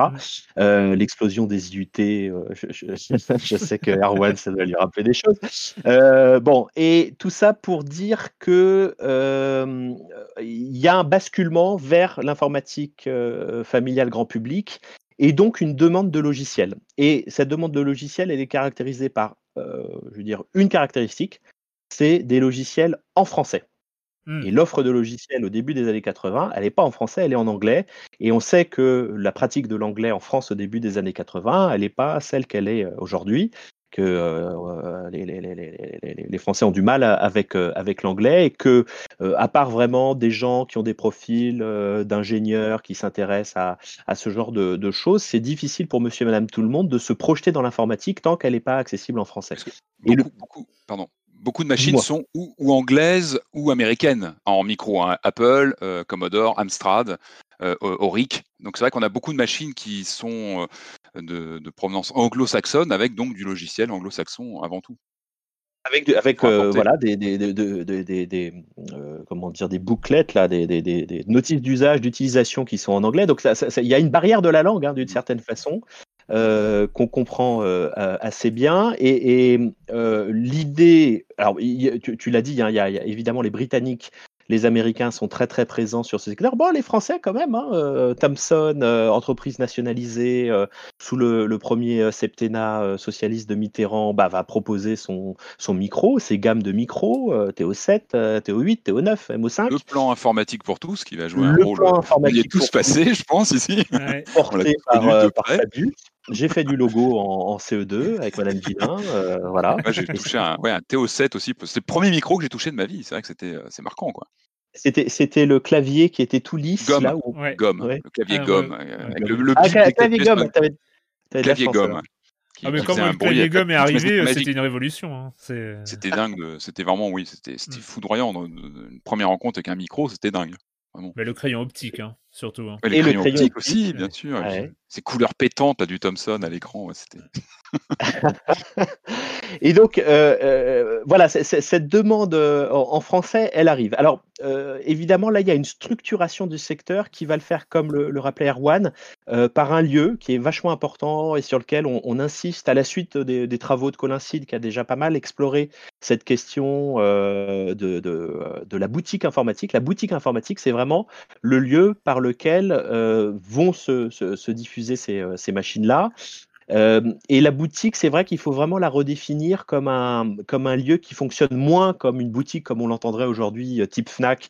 Euh, j'arrive, j'achète, je passe à la caisse, je pars. plutôt que comme un lieu où en fait on reste et qui fonctionne comme un club. Et la question du club, et, pour les, les gens qu'on a interrogés, revient souvent. On dit, non, non, mais nous, la boutique, c'était un club. Les clients venaient, les clients revenaient, les clients tenaient la boutique parfois quand on devait réceptionner une, livraison, et les clients venaient nous montrer ce qu'ils avaient codé, etc. Et de temps en temps, il y avait des logiciels qui étaient pas mal, et donc on leur disait, écoute, on va faire euh, la, la, la, repro, la reprographie du, programme, bah, par exemple sur audio cassette, et puis on va le, mettre en vente, et on voit que les boutiques sont les premiers lieux de vente de programmes et de programmes qui peuvent être très variés, hein, de la, de, du logiciel de gestion de comptes familiaux à la, au logiciel de gestion de, de cave à vin, au logiciel de jeux euh, et très souvent d'adaptation, euh, soit de jeux traditionnels euh, type Othello par exemple, soit de reprises de formules d'arcade mmh. qui sont programmées pour les micro-ordinateurs. là, je crois qu'à ce moment si je me trompe pas, ce ne sont pas forcément des ados qui viennent massivement en boutique. Ce sont plutôt des, des, des, des, aficionados de nouvelles techno, des gens curieux, des, parfois des techniciens qui, qui, qui ont mis le doigt dans l'informatique par, euh, bah, par, euh, parce que intellectuel, intellectuellement ça les excitait ou ils avaient la curiosité de se, s'intéresser à ce nouvel objet qui arrivait. Parce que c'est vrai que la, la micro-informatique, euh, ce sont des, les micros sont des, des plateformes ouvertes. N'importe qui peut coder un, un programme, euh, dupliquer sa cassette comme il peut et le diffuser, contrairement à la console qui était évidemment un secteur fermé avec des cartouches. C'est ça qui fait aussi la différence. Mais je crois que voilà, le, public est un peu différent à l'époque, en tout cas ses premiers euh, passionnés. Tu, as, tu, as, tout à fait raison parce qu'on voit qu'il y, a vraiment une euh, corrélation entre le succès de certaines boutiques et la présence d'entreprises de, haute technologie mmh dans l'environnement géographique de ces boutiques. C'est le cas de la boutique de Bertrand Brocard qui fondera mmh Cobrasoft. Mmh Il a à côté de lui toute une série d'entreprises de haute technologie françaises, donc des des jeunes ingénieurs qu'on imagine euh, encore sans enfants, en début de mmh. carrière professionnelle, etc., qui ont cette curiosité que, que tu rappelles et qui vont se dire, euh, bah voilà, ces machines sont disponibles, j'ai envie de comprendre comment ça fonctionne avec voilà cette curiosité, des, des logiques de d'auto-formation, etc. Mmh. Dans, dans un des, des entretiens, il y, a, il y, a, une très belle formule. Alors lui est un peu plus jeune parce qu'il doit être euh, juste après le bac au moment où il code ses jeux vers 82-83. C'est un, un, des enquêtés qui dit, moi ces, machines, j'en ai, j'en ai rêvé pendant toutes les années 70. Donc le, le, môme a rêvé de machines qui permettraient. Voilà, il y, a, y, a, quelque chose d'un imaginaire hyper porteur et, et, probablement, euh, c'est-à-dire le, c'est l'imaginaire de la, de la grille, il y a quelque chose autour de trône, enfin, il y a un peu tout, tout ce mélange-là, et cette machine va, va un peu incarner ce, ce désir. Matérialisation, ouais. Euh, et cette réalisation tout à fait de, de promesses euh, technologiques. Donc il y, en a un qui a, voilà, tel, euh, modèle est sorti, je ne sais plus si c'est Loric ou, quoi d'autre, mais il dit dès que c'était disponible, j'ai lu la fiche technique et, j'ai foncé en boutique l'acheter, j'ai eu le dernier, évidemment, parce qu'il y a aussi une forme de, de rareté hein, dans les filières mmh. d'importation. certains importateurs vont signer des exclusivités avec des fabricants américains, puis tu parles, les fabricants américains signent à trois importateurs différents français, donc il n'y a absolument aucune euh, exclusivité. Mais en tout cas, voilà, il y a, ce basculement vers la micro-informatique euh, euh, familiale. Et à partir de là, bah, ce, profil qui est un peu le, premier profil d'ingénieur et de, personnes qui est très attiré par la, technologie, fait place à un public plus large. Alors ça, c'est intéressant pour un secteur qui se, qui se développe parce que, évidemment, si on ouvre la, clientèle, eh ben, on a aussi la possibilité de faire davantage de chiffre d'affaires et de, et de bénéfices. Et ce qu'on va, ce va observer, c'est qu'en fait, ces boutiques qui fonctionnent comme club vont d'abord faire de l'auto-édition, de mmh. l'auto-édition en distribution euh, locale. Hein. Euh, et puis, euh, ces boutiques font des pubs dans des revues comme l'ordinateur individuel, comme euh, des revues comme Tilt, par exemple, à la fin 82, etc., dans lequel on a des listings de, titres. Alors, parfois, c'est décrit quel est le contenu du logiciel. Parfois, le, simplement, le titre nous dit, ah, bah tiens, ça, ça doit être un jeu. Euh, et, ça, on en trouve des cas euh, presque plus anciens. Hein. Dès la fin des années 70, par exemple, on tombe sur le jeu du jaquet. Alors, c'est quoi le, jeu du, jaquet? C'est le. Alors, je, vais dire des bêtises, je crois que c'est le bridge, mais, mais voilà, c'est hmm. une, une, version qui. c'est l'appellation française d'un jeu, de, jeu de cartes euh, jeu backgammon, pardon, j'allais dire euh, le, bridge. C'est le backgammon, voilà, le, jeu du jaquet, c'est le backgammon. Donc le, le, titre du logiciel, hein, dans notre boutique, on a jeu du jaquet. Euh, voilà, on sait que c'est un, un, jeu et c'est un jeu traditionnel qui est codé comme ça. Et ce qui fait que ces gérants de boutique, c'est le cas de Bertrand Brocard euh, à Chalon-sur-Saône, c'est le cas de Laurent Veil qui va fonder euh, Loriciel, vont se dire bah, peut-être que le business, il est plutôt euh, moins dans la, vente de, la, de, matériel que cette demande de logiciel mmh. qu'il va falloir assouvir. Et donc, on va créer une structure qui va être spécialisée dans la vente de logiciels. Et pour certains, le jeu devient le logiciel qui, qui, peut fonctionner, sur lequel il y, a, il y a une demande, parce que ces micro-ordinateurs, même si Nombre d'entre vous, petits coquins, ont dit à leurs parents Oui, oui, achète-moi un micro-ordinateur, ça m'apprendra à coder et à devenir euh, plus intelligent, etc. Ben, en fait, je pense que ça, marche encore, ça. Hein. Je pense que les jeunes qui veulent jouer à Fortnite, ils disent ça à leurs parents. Hein. Il y a une baisse de prix, hein. il y a une baisse de prix globale, euh, les composants, etc. Sinclair donne des grands coups au niveau du prix avec ses Spectrum et autres, Amstrad. Auric aussi était, été, euh, avant Amstrad, Auric avait été avait frappé, je crois, assez fort en termes de prix. Ça devient abordable aussi. C'est-à-dire que ce n'est plus une machine euh, un peu sacro-sainte, intouchable. On commence à avoir des gammes de prix à peu près abordables qui font que ça, ça, ça s'adresse à un plus large public en quelques mois, je crois que ça va assez vite. Et ce sont les, vertus d'un secteur qui fonctionne pas en oligopole restreint. C'est-à-dire qu'il y a mmh. tellement de formats et de possibilités. on parlait des Français avec Thomson, mais Matra hein, fait la liste aussi. Donc, que chacun essaye de tirer. Il y a, de l'importation de MSX dans certaines boutiques en France, donc un, format plutôt euh, japonais, le, MSX. Euh, donc, évidemment, ça fait que les fabricants se, tirent la bourre. Tu l'as dit, les composants, il y a aussi une baisse de, prix des, euh, composants. donc, il y, a, il y a tout ce qu'il faut pour que ces machines machines rentrent progressivement dans les, euh, dans les foyers, et puis que euh, les jeunes qui s'y, euh, qui s'y frottent euh, parfois, et on, l'a vu sur certains cas, il y a une corrélation avec euh, euh, les clubs d'informatique dans les lycées ou les programmes d'informatisation des écoles et des lycées, où on voit que c'est dans ces clubs qu'il y a des, jeunes programmeurs qui se rencontrent, etc. Et ben, vont se mettre à, faire bah, un truc, à programmer un truc sympa, plutôt qu'un logiciel de gestion de à vin, bah, autant faire un jeu ou quelque chose qui, qui soit sympa, sympa à faire, ouais. Alexis, est-ce que tu peux nous dire deux, juste deux mots sur un, des jeux, je crois, qui t'est cher dans ton bouquin, c'est Il l'intrus, ah euh, publié chez Infogrames. Je sais qu'il te, ah. t'est cher, et puis bah, son histoire est fascinante. Donc, est-ce que tu peux juste nous dire quelques mots sur ce jeu qui, qui fait rêver quand on, on lit les lignes euh, dans lesquelles tu en parles? C'est Il, IL l'intrus, euh, qui, en plus, a une petite consonance cinématographique et qui, je sais, t'est, cher. Donc, qu'est-ce que tu peux nous dire rapidement dessus? Il y, a plusieurs choses assez fabuleuses à, propos de ce Yel l'intrus, qui est un jeu infogramme de 1983. La première chose, c'est quand je, lis l'avant-propos qu'avec beaucoup de gentillesse nous a fait euh, Mathieu Triclot, qui a été euh, ce que, j'appelle le bêta-lecteur de l'ouvrage. C'est le collègue qui a la plus forte sensibilité pour les questions euh, historiques en France. Et il nous a accompagnés avec Guillaume pendant toute l'écriture pour nous, nous orienter, etc. Et au moment où je lis son avant-propos très, très chaleureux sur l'ouvrage sur et très enthousiaste, je vois que pour lui aussi, Yel l'intrus est une sorte d'œuvre séminale de son intérêt pour les jeux vidéo.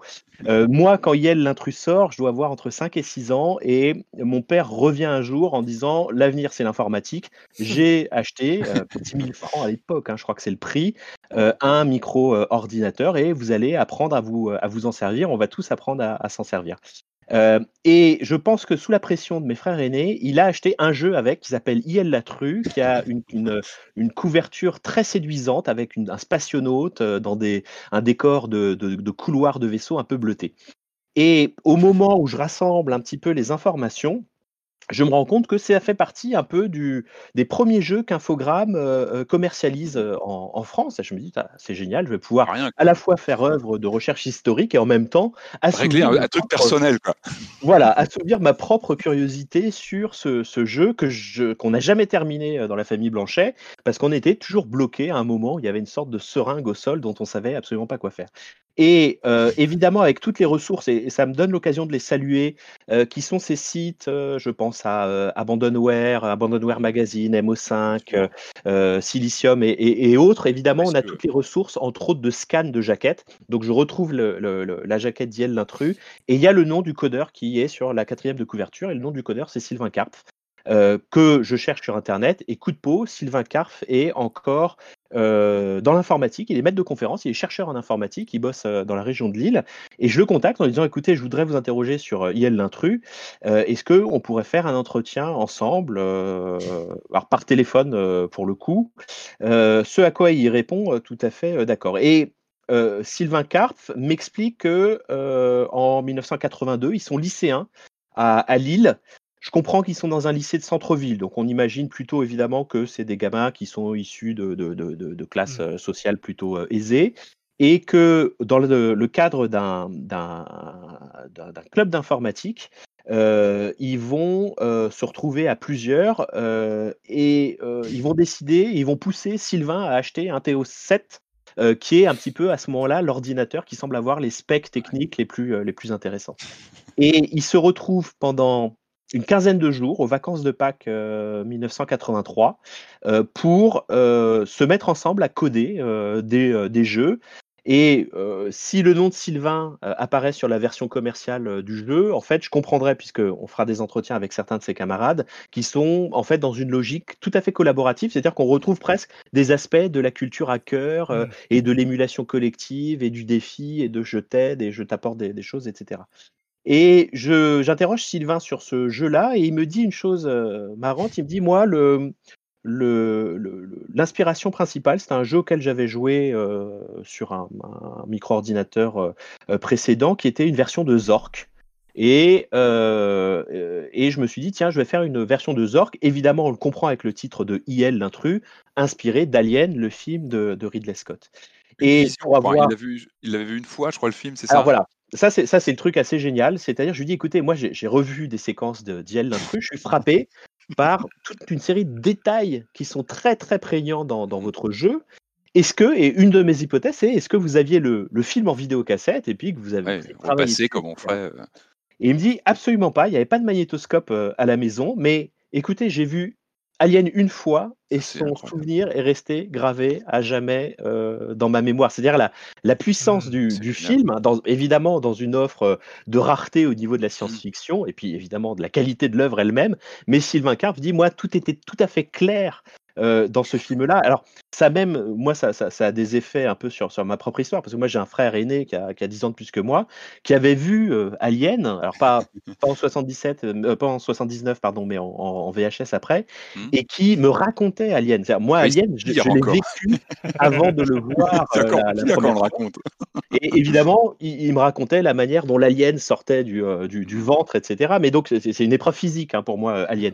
Et donc, je, je me rends compte qu'il y a ce, ce parallèle, quoi, cette idée que ce film l'a marqué. Et donc, le chat est présent dedans. Il y a, des, il y a toute une série de petits éléments, euh, de détails qui font ce jeu d'aventure graphique, donc avec euh, évidemment un analyseur syntaxique qui permet mmh. de se déplacer dans l'environnement, et toute une série d'éléments qu'il faut décrypter. Le jeu, c'est de savoir un peu ce que le développeur a mis euh, euh, au mur, au sol, et avec quel verbe d'action et avec quel mot on peut interagir avec, avec l'objet pour quitter un espace clos. Mmh. donc là, c'est parfait, un espace clos, bah, ça donne une dynamique de, de jeu, c'est-à-dire se, se barrer de là et trouver un moyen de se tirer de cet environnement. Et avec cette IL l'intrus qui surgit de manière aléatoire. Et donc, quand il apparaît, eh ben, tu as, l'écran du TO7 qui s'aligne, qui, qui s'affiche ligne par ligne. Et donc, il y a un moment, quand ça arrive vers, le milieu de l'écran, là, tu commences à avoir des frissons parce que tu as un petit motif jaune ah. et ah, il apparaît. Et là, il faut mettre fuir, F-U-I-R sur, sur l'écran avec euh, évidemment le, clavier qui n'était pas euh, gomme, c'était infernal et on se les, les, jointures des doigts. Et pour essayer de passer dans une, euh, dans une autre salle en, priant qu'il n'était pas suivi et de voir à nouveau l'affichage de l'écran. Donc, ce qui, est, ce qui est génial dans cette œuvre-là, c'est que les contraintes même du jeu et du TO7 et de l'affichage du TO7 sont utilisées par Sylvain Karpf euh, pour euh, créer de l'angoisse, créer une attente et créer un vrai, un vrai sentiment d'horreur sur un jeu qui mettait 25 minutes à charger sur. Euh, c'est Alien Isolation devant l'heure en fait. Mais, mais, carrément. et, puis moi je me rappelle aussi que des fois tu le chargeais pendant 25 minutes, puis ça avait planté et donc tu étais obligé de mmh, mmh, repartir mmh. en chargement pour pouvoir te faire une partie parce que quand tu perdais, tu rechargeais entièrement. Là, ce qui est intéressant, pardon, c'est que là on a à la fois l'inspiration d'un jeu américain Zork et puis, et puis une inspiration cinéma aussi. Tout ça, ça s'entrecroise c'est une sorte de, bouillon de culture pop euh, de l'époque, de geek, euh, qu'un jeune développeur, ou plutôt une petite troupe de jeunes développeurs, euh, retransfigure en jeu vidéo. Enfin, le jeu vidéo devient une sorte de canaliseur comme ça d'imagerie pop. Je trouve ça, c'est fascinant. Et c'est encore plus fort avec son copain Grégory Ruck. Grégory Ruck, il fait un jeu qui s'appelle Troph, qui est diffusé par Infogrames. Et évidemment, quand on voit le visuel de la jaquette de Troph, il est évident que c'est inspiré de Tron. Et je, l'entretien avec Grégory Ruck est, intéressant à, plusieurs titres. dans mon souvenir, j'ai un peu du mal à trouver un moment pour faire l'entretien. Bon, il y, a différentes choses qui se passent qui, ne lui permettent pas d'être présent pour le faire. Et puis, presque, je ressens un peu une résistance, tu vois, comme si, mmh. tiens, euh, euh, comme si ça soulevait des souvenirs euh, bon, qu'il qui, n'avait pas vu venir. Et moi, je suis arrivé, j'ai envoyé mon mail que Sylvain, enfin, Sylvain Carp m'avait donné ses coordonnées. Et, bon. et puis finalement, on arrive à savoir au téléphone un vendredi après-midi et je lui demande un petit peu de, de, me, de, me, raconter et je vais comprendre que c'est lui qui est un peu la cheville ouvrière de l'affaire parce que c'est lui à terme qui va prendre les logiciels, qui va les mettre dans une, une petite valisette et puis qui va descendre au CNIT, à un salon qui s'appelle le CICOB, pour aller démarcher et trouver s'il y a des gens qui peuvent, qui peuvent éditer. Mais je reviens un instant sur son jeu Troph. Euh, évidemment, je dis, bon, bah, l'inspiration de Troff, euh, on est bien d'accord que c'est Tron. Et il dit, bah, évidemment, c'est Tron. C'est un, film qui m'avait fait une très forte impression au moment de sa, sortie. Et j'avais été particulièrement intéressé par la séquence de la, du combat en moto, de la mmh. course de moto, qui est un moment, euh, un morceau de bravoure du, du film de 1982. Et il me dit, je m'étais bah, évidemment, je, m'étais inspiré de cette séquence-là pour faire le jeu Troph. Et là, je lui dis, mais vous, vous saviez, vous, que, la séquence de Troph, elle est, enfin de Tron, pardon, de moto, elle est déjà inspirée bah, des jeux qui précèdent le Snake, c'est-à-dire ces jeux où on a une sorte de, de serpent à l'écran qui grandit, qui doit éviter de se mordre la queue, etc. Et là, il me dit non, non, moi j'ignorais totalement ça. C'est vraiment la course qui a, et le, cinéma et la séquence cinématographique qui a été la référence et euh, la source d'inspiration pour le jeu. Donc là, ce qui est absolument génial, c'est qu'il y a des effets de passage d'imaginaire entre l'informatique et un film américain, et entre un film américain et un jeu vidéo français, où la source est totalement ignorée, mais revient à une forme ludique qui est totalement pigée. Ce qui veut dire que la, séquence du, film euh, de, euh, de, 80, de 82, elle est, elle est très clairement euh, ludique, et cette matière ludique, Grégory Ruck, il, la, comprend totalement, puisqu'il arrive totalement à la retraduire dans son, dans son jeu Troph. Et ça, on le voit aussi. Oui, pardon.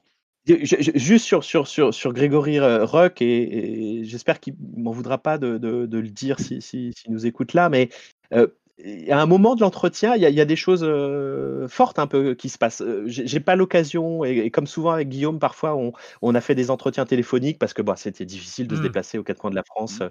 pour être face aux gens, etc. Même si c'est toujours bien dans la méthode d'entretien historique d'être en, en, face à face avec les gens. Mais euh, l'histoire est, presque un peu tragique, c'est-à-dire que euh, avec ses copains lillois, ils vont faire ces jeux-là. Lui va descendre au CICOB, il va aller sur euh, le stand de, Thomson, il va discuter avec un commercial qui est là. Et puis le commercial lui dit bah écoutez, moi vos jeux, ils m'intéressent bien, je, verrais bien les éditer. Thomson les éditerait? Ah non, non, non, pas Thomson. Moi je les éditerais parce que je pense monter une, société d'édition. Ah mais vous appelez comment monsieur? Ah, Je m'appelle Bruno Bonnel. Et donc là, on, se, retrouve dans ce salon avec Bruno Bonnel qui bosse quelque temps pour euh, Thomson et puis qui est en fait en train de chercher de quelle manière il va monter son business qui va être un, business d'édition de logiciels et d'édition de, jeux vidéo. Et en fait, la relation va être assez, euh, assez forte entre Bonnel et ces jeunes Lillois qui sont donc euh, entre la fin du lycée et le début des études supérieures. Parce que, et c'est Grégory Ruck nous dit, en fait, Bonnel, il montait, et puis il dormait chez mes parents, et on signait les contrats, enfin, nos parents signaient les contrats, parce que nous, on n'était pas majeurs, pour la distribution de ces jeux. Et ça va jusqu'à un jeu qui s'appelle, alors si je dis pas de bêtises, Frontière Finale, qui est un prototype qu'ils vont développer. Et, et, là, je comprends Grégory Ruck, on est en 85, il a un petit peu mis ses études de côté pour se concentrer sur le développement de ce jeu-là. Et Infogrames a, grossi en quelques années, entre 83 et 85, et c'est plus Bonnel qui vient. Et Bonnel, bon, eh, il sait quand même euh, ce que c'est l'informatique, euh, il sait coder, il sait ce que c'est le, la programmation informatique. Et là, euh, Infogrames a, changé, s'est modifié, a un peu muté, et c'est un commercial qui monte à Lille pour voir un peu ce qu'ils ont à proposer. Et le commercial va être très très sévère sur le jeu en disant non, mais là, l'affichage, ça va pas, etc. Et Grégory Ruck dit, mais c'était délirant, parce que nous, on savait quelles étaient les contraintes techniques, et ce qu'il nous demandait, c'était impossible de faire. Mais pourtant, ce jeu-là, c'était un jeu d'aventure spatiale, on avait mis beaucoup d'ambition dedans. Et en fait, quasiment dans son, dans, son récit, on comprend qu'il y a un moment où ça s'arrête. Mmh et il y a un silence dans notre conversation. Et je comprends qu'en fait, il y a d'émotions de son côté, juste en, mmh. se, rappelant, en se rappelant ça. Et, et moi, d'un coup, je me dis, mais merde, en fait, en puissance, c'est un Frédéric Rénal, le mec. c'est un Michel Ancel. C'est-à-dire que ça, passe à rien, en fait, d'un moment d'être euh, danser un peu ces pionniers, ces mecs qui vont bidouiller, et puis ces gars qui vont pouvoir paf, passer parce qu'il y a un succès, parce qu'il y a quelque chose, etc. Et puis là, bon, ils avaient cet interlocuteur qui était Infogramme, il y a eu ce refus, il n'y a plus de nouvelles après ça s'est arrêté. Il a repris des études de médecine et, aujourd'hui il bosse dans la, dans, la médecine du travail. Et il y, a des, y a des choses, voilà, c'est-à-dire qu'il y a aussi quelque chose d'humain quoi, quand, quand on est dans ces, dans ces échanges-là. On, Guillaume a, eu le coup aussi euh, sur l'automatique de divertissement avec un, un type qui, qui, gérait un atelier de montage de bornes. Et puis, bon, bah, le, voilà, le, gars explique qu'à un moment, on lui demande de, de virer tous ses salariés. Euh, qui sont des chimères, quoi, et parce que l'entreprise est délocalisée en Irlande euh, au début des années 80. Donc il y a, y a, évidemment des, des, des choses assez euh, un, un, marché qui est, qui est, très fluctuant, même en termes de machines. Hein. Les machines sortent, il y a beaucoup de machines tous les mois qui sortent. Il n'y a pas encore de standard comme on peut le connaître aujourd'hui. Il y a des machines qui disparaissent au bout de quelques mois. Donc avec des développeurs qui ont pu travailler dessus, faire des efforts pour se, se spécialiser sur une machine qui disparaît. Donc on est aussi sur un, un secteur qui est assez qui, qui est en fluctuation continue, qui est pas stable du tout, qui est en pleine explosion. Et, je pense qu'il y a pas mal d'équipes aussi qui ont dû souffrir de ça, de, de modes comme ça, de technologie qui, qui avançaient à une vitesse folle et qui fallait pouvoir suivre. Oui, vraiment, ce que tu décris correspond tout à fait à la période, à l'équivalent de, de 82 jusqu'à 80, 87, 88. c'est une des questions hein, qu'on pose à, Laurent Veil, qu'on pose à Bruno Bonnel, en leur disant mais euh, finalement, comment vous choisissiez de développer sur telle ou telle plateforme? Les mecs euh, te répondent, mais euh, au, doigt mouillé? C'est-à-dire que on voyait, les, specs de la machine, on voyait à peu près sur quel prix elle se situait. On se disait, oh, bah, peut-être que là, les, gens vont être séduits. Ça, une des intuitions et une des observations, c'est que l'Amstrad CPC est quand même sacrément dominant hein, sur la, la, période. Pratique, euh, peu, bon, bon prix, euh, et puis tout équipé, surtout avec l'écran. Bon marché, tout équipé. Il, euh, il comprend parfaitement ce que c'est la micro-informatique familiale. Et, et, là, on le voit très très bien quand on analyse, hein, parce qu'il y a beaucoup de passages mmh qui analysent des, des, des, des, catalogues, hein, tout simplement. Ce que mmh dit un catalogue d'un éditeur, c'est absolument passionnant pour comprendre comment les choix qui ont été faits, qui ont été opérés, des choix qui sont ceux de penser le développement multiplateforme, et on voit déjà, et certains nous racontent comment des routines de programmation sont mises en place.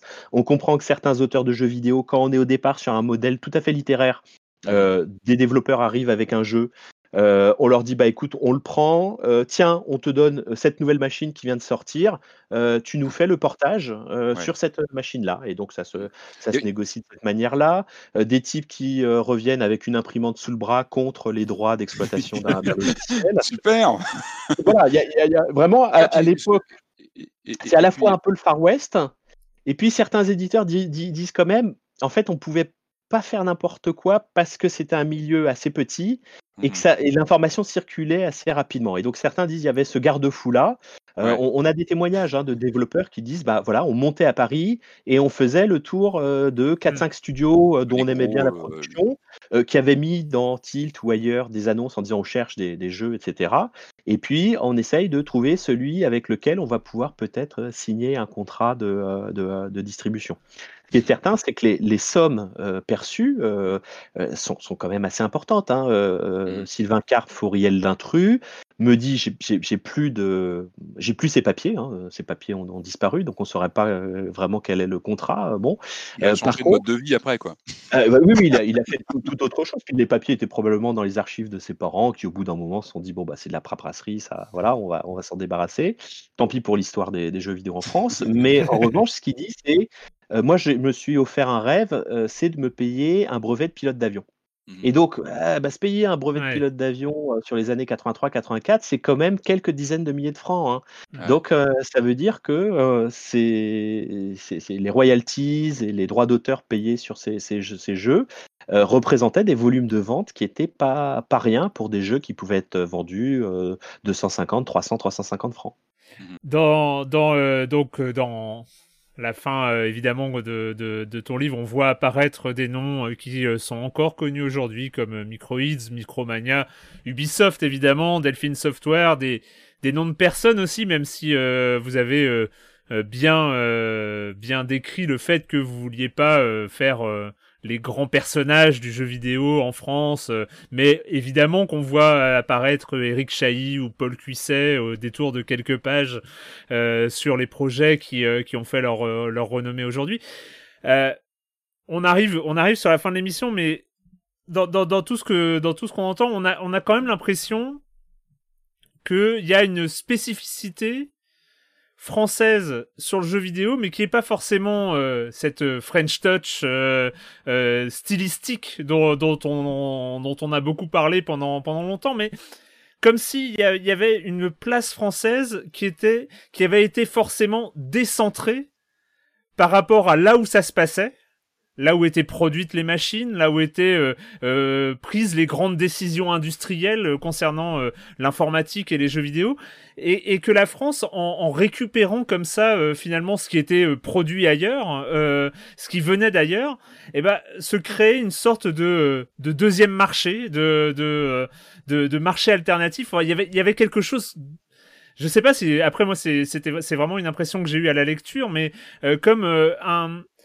c'est ça, une sorte de marché alternatif du, jeu vidéo euh, qui, s'était créé à partir de ce qui était produit ailleurs. Je ne sais pas si, c'est ça l'impression générale sur, cette époque-là. Ce qui est certain, c'est que évidemment, on, a évité un biais historique euh, qui, est, terrible, qui est celui d'une histoire euh, des grands hommes du, jeu vidéo. Donc, hmm. euh, évidemment, quand il s'agit de, citer un, Frédéric Rénal, avec qui on a fait un entretien à, Lyon avec, Guillaume, on a vu Rénal et Bonnel dans la même journée. Donc ça, ça c'est intéressant parce que c'est deux, deux, sons de cloche assez, assez différents sur une même, une même histoire. Euh, l'idée, donc, c'était évidemment d'éviter de tomber dans, ça. C'est pas notre boulot, quoi. On n'est on pas là pour, pour célébrer euh, quelque génie que ce soit, mais par contre, de comprendre un peu comment euh, fonctionne et avec quelle, quelle approche ont eu les acteurs du, du, secteur.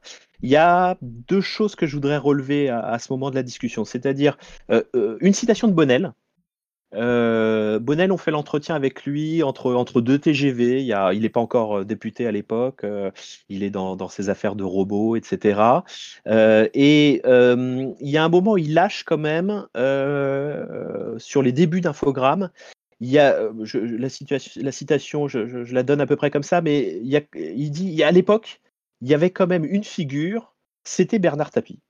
Et tout de suite, il, corrige en disant ça ne veut pas dire que c'était un modèle, mais il laisse un peu trois petits points en mmh. suspension. Alors, il faut compléter sa pensée, c'est-à-dire qu'est-ce que ça veut dire? Ça veut dire que euh, on est sorti des années Giscard, on rentre dans les années Mitterrand 80-81, et là, précisément au, moment où va se constituer le secteur, l'année 83 est assez essentielle pour ça, on est dans deux mouvements, à la fois les années Giscard qui ont préparé la France à une certaine forme de capitalisme, euh, néo-capitalisme, néolibéralisme, et dans lequel la France va essayer de trouver sa place, avec une figure qui est la figure du chef d'entreprise, euh, il parle de Bernard Tapie, on pourrait avoir Jean-Luc Lagardère, hein, qui est cité mmh. dans le, bouquin, parce que euh, d'une part, Matra euh, tente d'avoir un rôle à un moment, parce que Matra possède Hachette, qui veut faire de l'édition de jeux vidéo, puis Matra possède les moyens de produire un micro-ordinateur.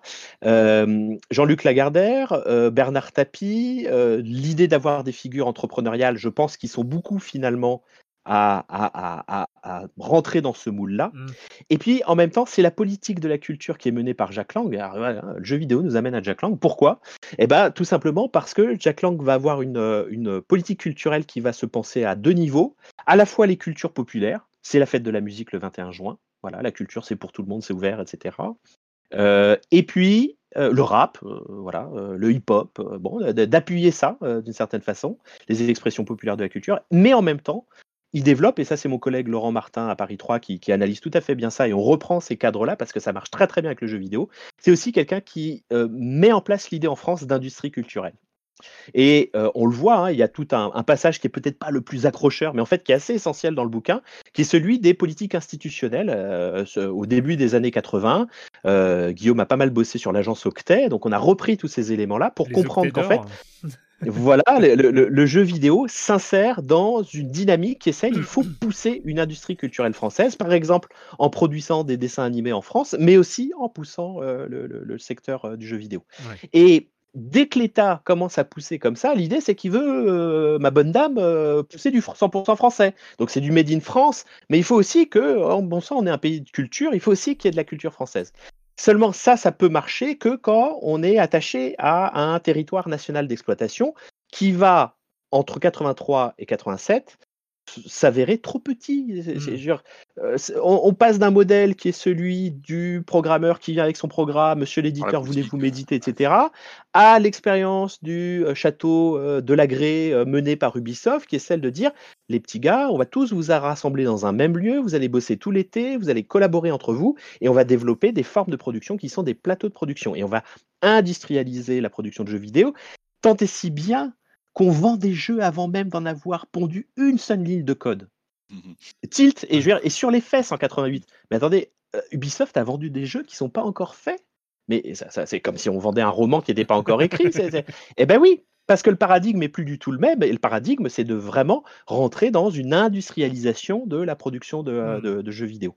Et, et ben, au passage, tu perds un truc, c'est que si avec Froggy Software, si avec euh, Bertrand Brocard, euh, si avec Air Informatique, tu pouvais être dans des, des références culturelles franco-françaises. Euh, le polar, euh, ah bah commissaire Maigret, Nestor Burma, euh, adapter les ripoux en jeu vidéo, faire des références à Heavy Metal, à Druyet, à Moebius, à Magma, le, groupe Magma, je veux dire de la, musique, etc., où ça faisait sens sur un territoire national où tout le monde possède ces, références-là. Franck Margerin, Renault, tu vois, enfin, je mmh. Billy la banlieue, Mmh. Bah, Billy la banlieue, je veux dire, c'est vraiment la, la, la, France de Franck Margerin, c'est le phénomène des banlieues, des rockers.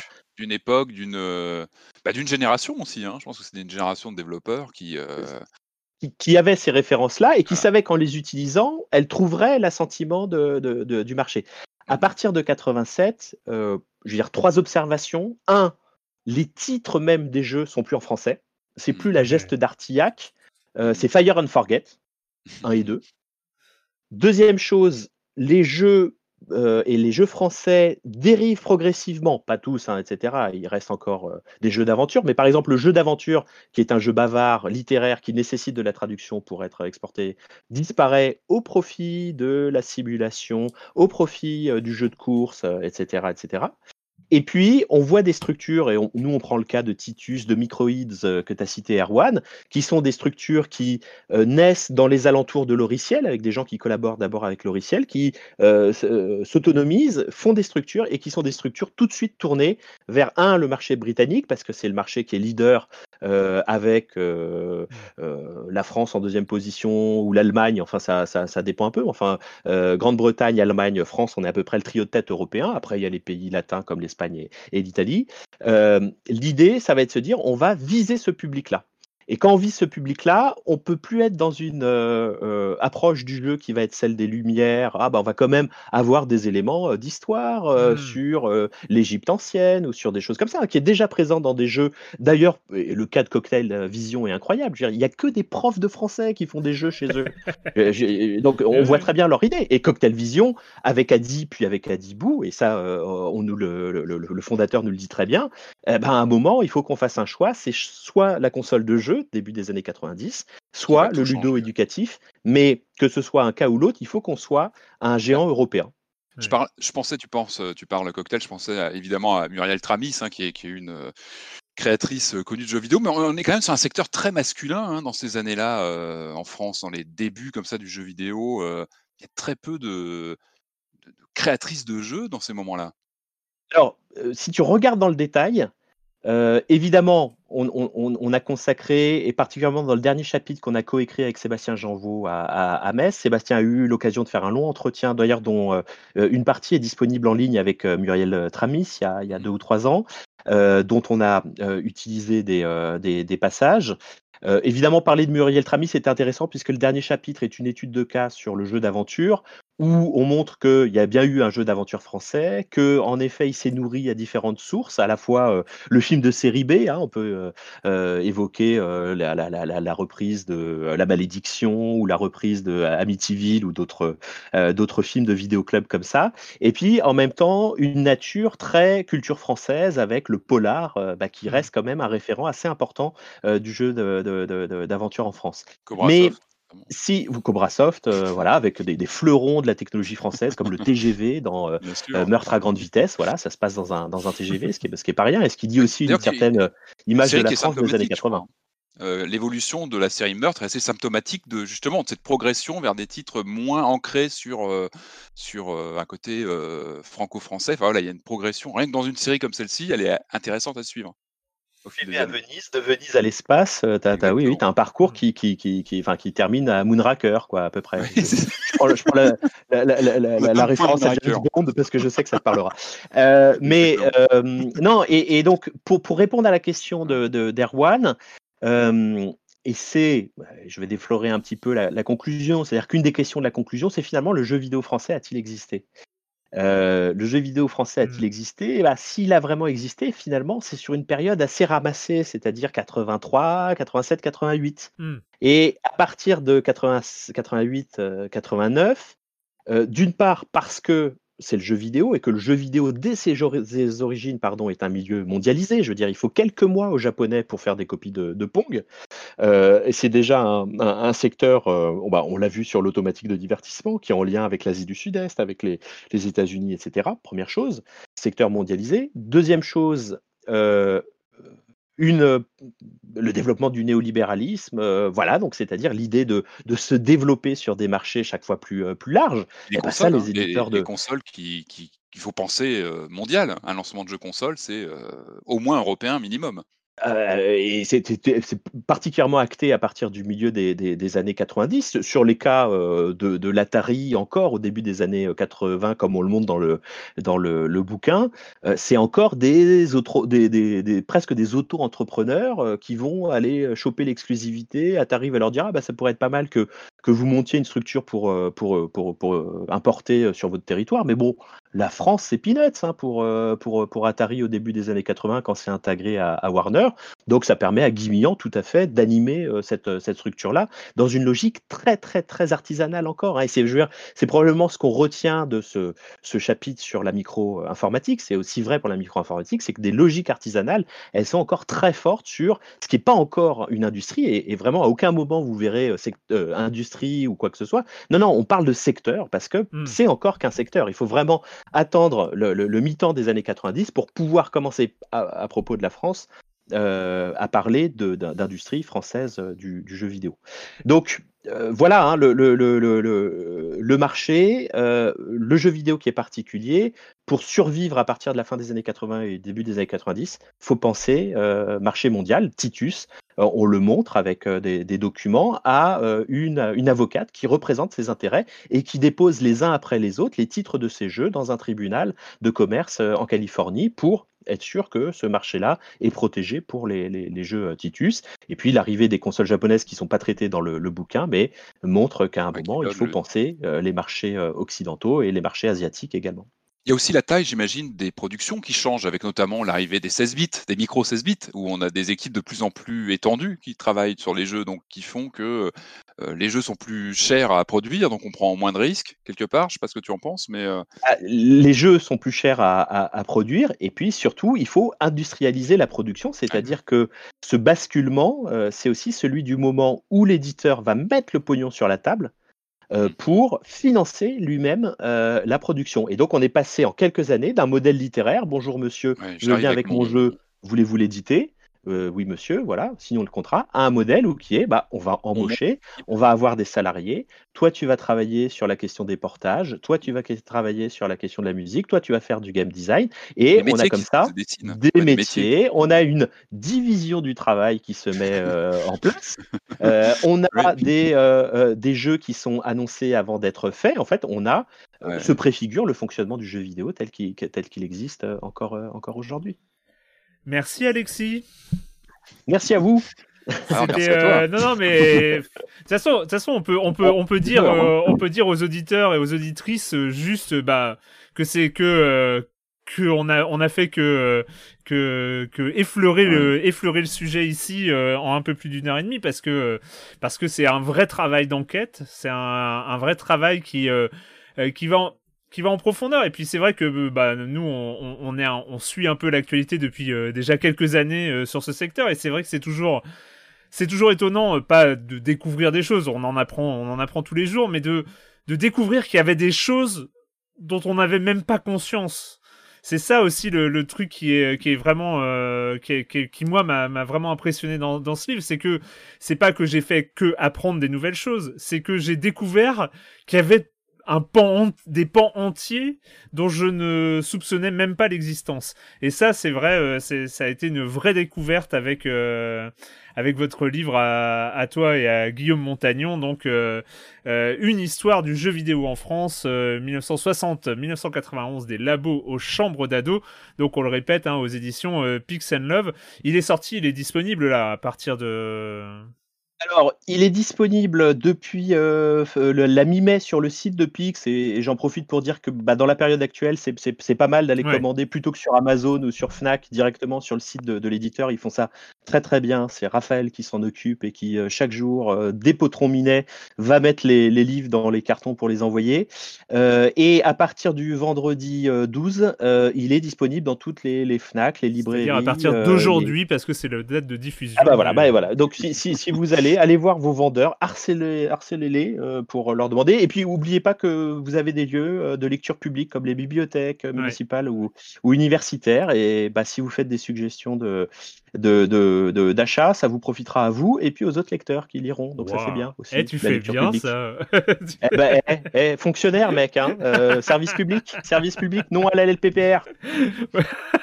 et manifestant à 16 heures. bah oui. Hein. J'y, suis aujourd'hui précisément. Bah ouais, bah ouais, carrément. Euh, donc encore merci euh, Alexis. Mais tu connais, tu connais les, la tradition de cette émission et tu ne partiras pas sans y avoir répondu. Tu n'as pas préparé. J'avais pas préparé. Eh, mais tu, as, quelques secondes. Euh, bah tiens, j'ai commencé par Patrick pour te laisser euh, quelques secondes. allez, Patrick. Ah, j'ai un peu honte. En plus, c'est Alexis qui est là. J'ai un peu honte. Alors, bon, allez, je, la question est nous. Et quand tu ne joues pas, tu fais quoi, Patrick? Eh ben, je me suis revu toute la saga Les Dents de la Mer euh, qui passait, qui passait à la télé. Euh, moi, j'avoue, j'avoue, bon, on connaît tous le premier, qui est un, énorme, euh, enfin, c'est voilà, c'est un voyant dans l'histoire du cinéma. Moi, je suis toujours fasciné. J'ai une sorte de, de, fascination un peu, un peu bizarre avec ce que devient la série au fil des épisodes. Euh, autant j'aime j'aime beaucoup le deuxième. Je trouve que la suite est très très honorable. j'aime beaucoup le troisième pour son côté 3D. Moi, j'ai une version 3D. Il me fait rire en fait le troisième. Il est léger, mais il est, rigolo. Non, c'est le 4. Moi, j'ai revu les, Dents de la Mer, donc la revanche. Euh, que, je trouve mais complètement fou. Je trouve que je crois pas qu'on ait un autre exemple euh, dans l'histoire du cinéma d'une saga comme ça qui part de bah, des cimes de, de ce qui se fait en, salle et qui, qui arrive sur un, un Dent de la Mer 4. D'ailleurs, je crois qu'on n'a jamais eu vraiment de 5. Euh, voilà, je pourrais en parler des heures parce que ce, ce, ce, je le regarde à chaque fois qu'il passe en fait. J'ai vraiment une sorte de fascination. Il est très mauvais, Les Dents de la Mer 4, la revanche. Il est, il est très très mauvais. Il est mal fichu. Il a une fin complètement horrible. Mais c'est voilà, c'est une sorte d'objet, d'objet fascinant dans dans la façon dont il peut complètement annihiler ce qui. Bon, évidemment, il est intouchable, les dents de la mer de, Spielberg. Mais je trouve que c'est incroyable. Et ça explique aussi pourquoi on n'a pas eu de, de, suite par la suite de, de, de, voilà, de, vraie suite des Dents de la Mer après ce quatrième qui est une sorte de point définitif. Euh, je sais pas si vous l'avez vu, il est, il est improbable. Il est extrêmement. Il y a quand même Michael Caine. Dans, dans, un parc d'attractions, hein, c'est ça? Non, c'est le troisième. C'est ah, le quatrième. Euh, je crois que c'est au Bahamas avec Michael Caine qui est venu cachetonner et c'est complètement improbable. C'est très très mauvais. Mais voilà, j'ai une fascination malsaine et je l'assume euh, complètement. Très mauvais film, mais bon, bah, voilà, c'est le de la mer 4, la revanche. Ouais, une drôle drôle de saga quand on y repense. C'est euh, assez assez étonnant. Alors, Alexis. Et quand tu ne joues pas Alors, bah, musique. On peut faire musique chez vous ou pas? On peut faire musique. On peut faire musique. Écoute, euh, puisque bah, on est pas mal à la maison, donc il y a la playlist qui tourne. Euh, en ce moment, j'écoute pas mal le dernier Rhône, R-O-N-E, euh, le mmh. chanteur, de, le mmh. Mmh. musicien de musique électro.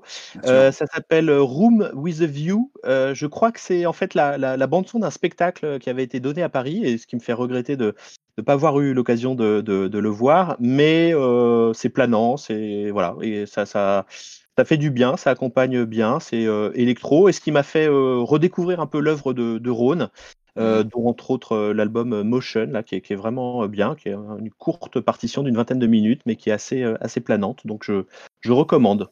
Il y avait un de ces titres dans Life is Strange d'ailleurs. Ah oui.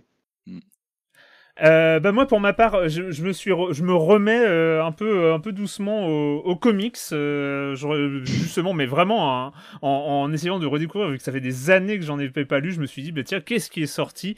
Et je suis tombé un peu sur des blogs, sites, tout ça sur une lecture de Eternity Girl. Eternity Girl, c'est une sorte de, c'est édité chez DC.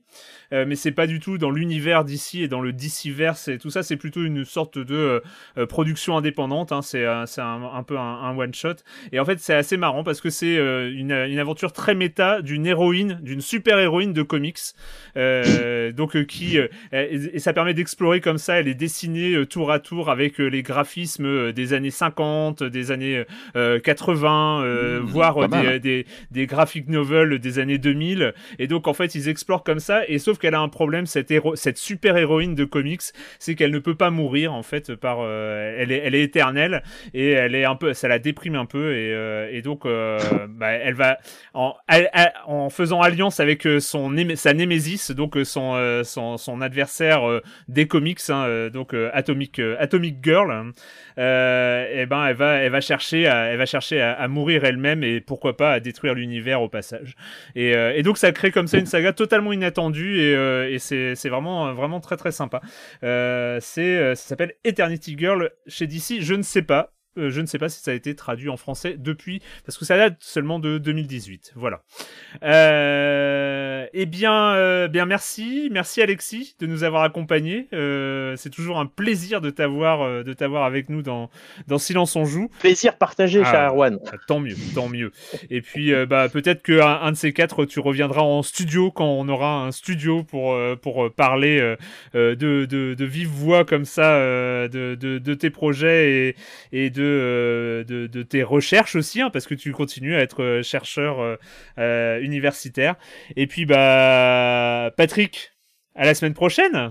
Bah ouais, grand plaisir. On a un hein beau programme là dans les ah semaines qui viennent. Donc. Euh. Très très gros gros programme euh, pour la semaine prochaine. euh, donc euh, voilà, c'est fini pour cette semaine et nous on se retrouve euh, donc la semaine prochaine sur les internets et sur libération.fr. Ciao. Bye bye.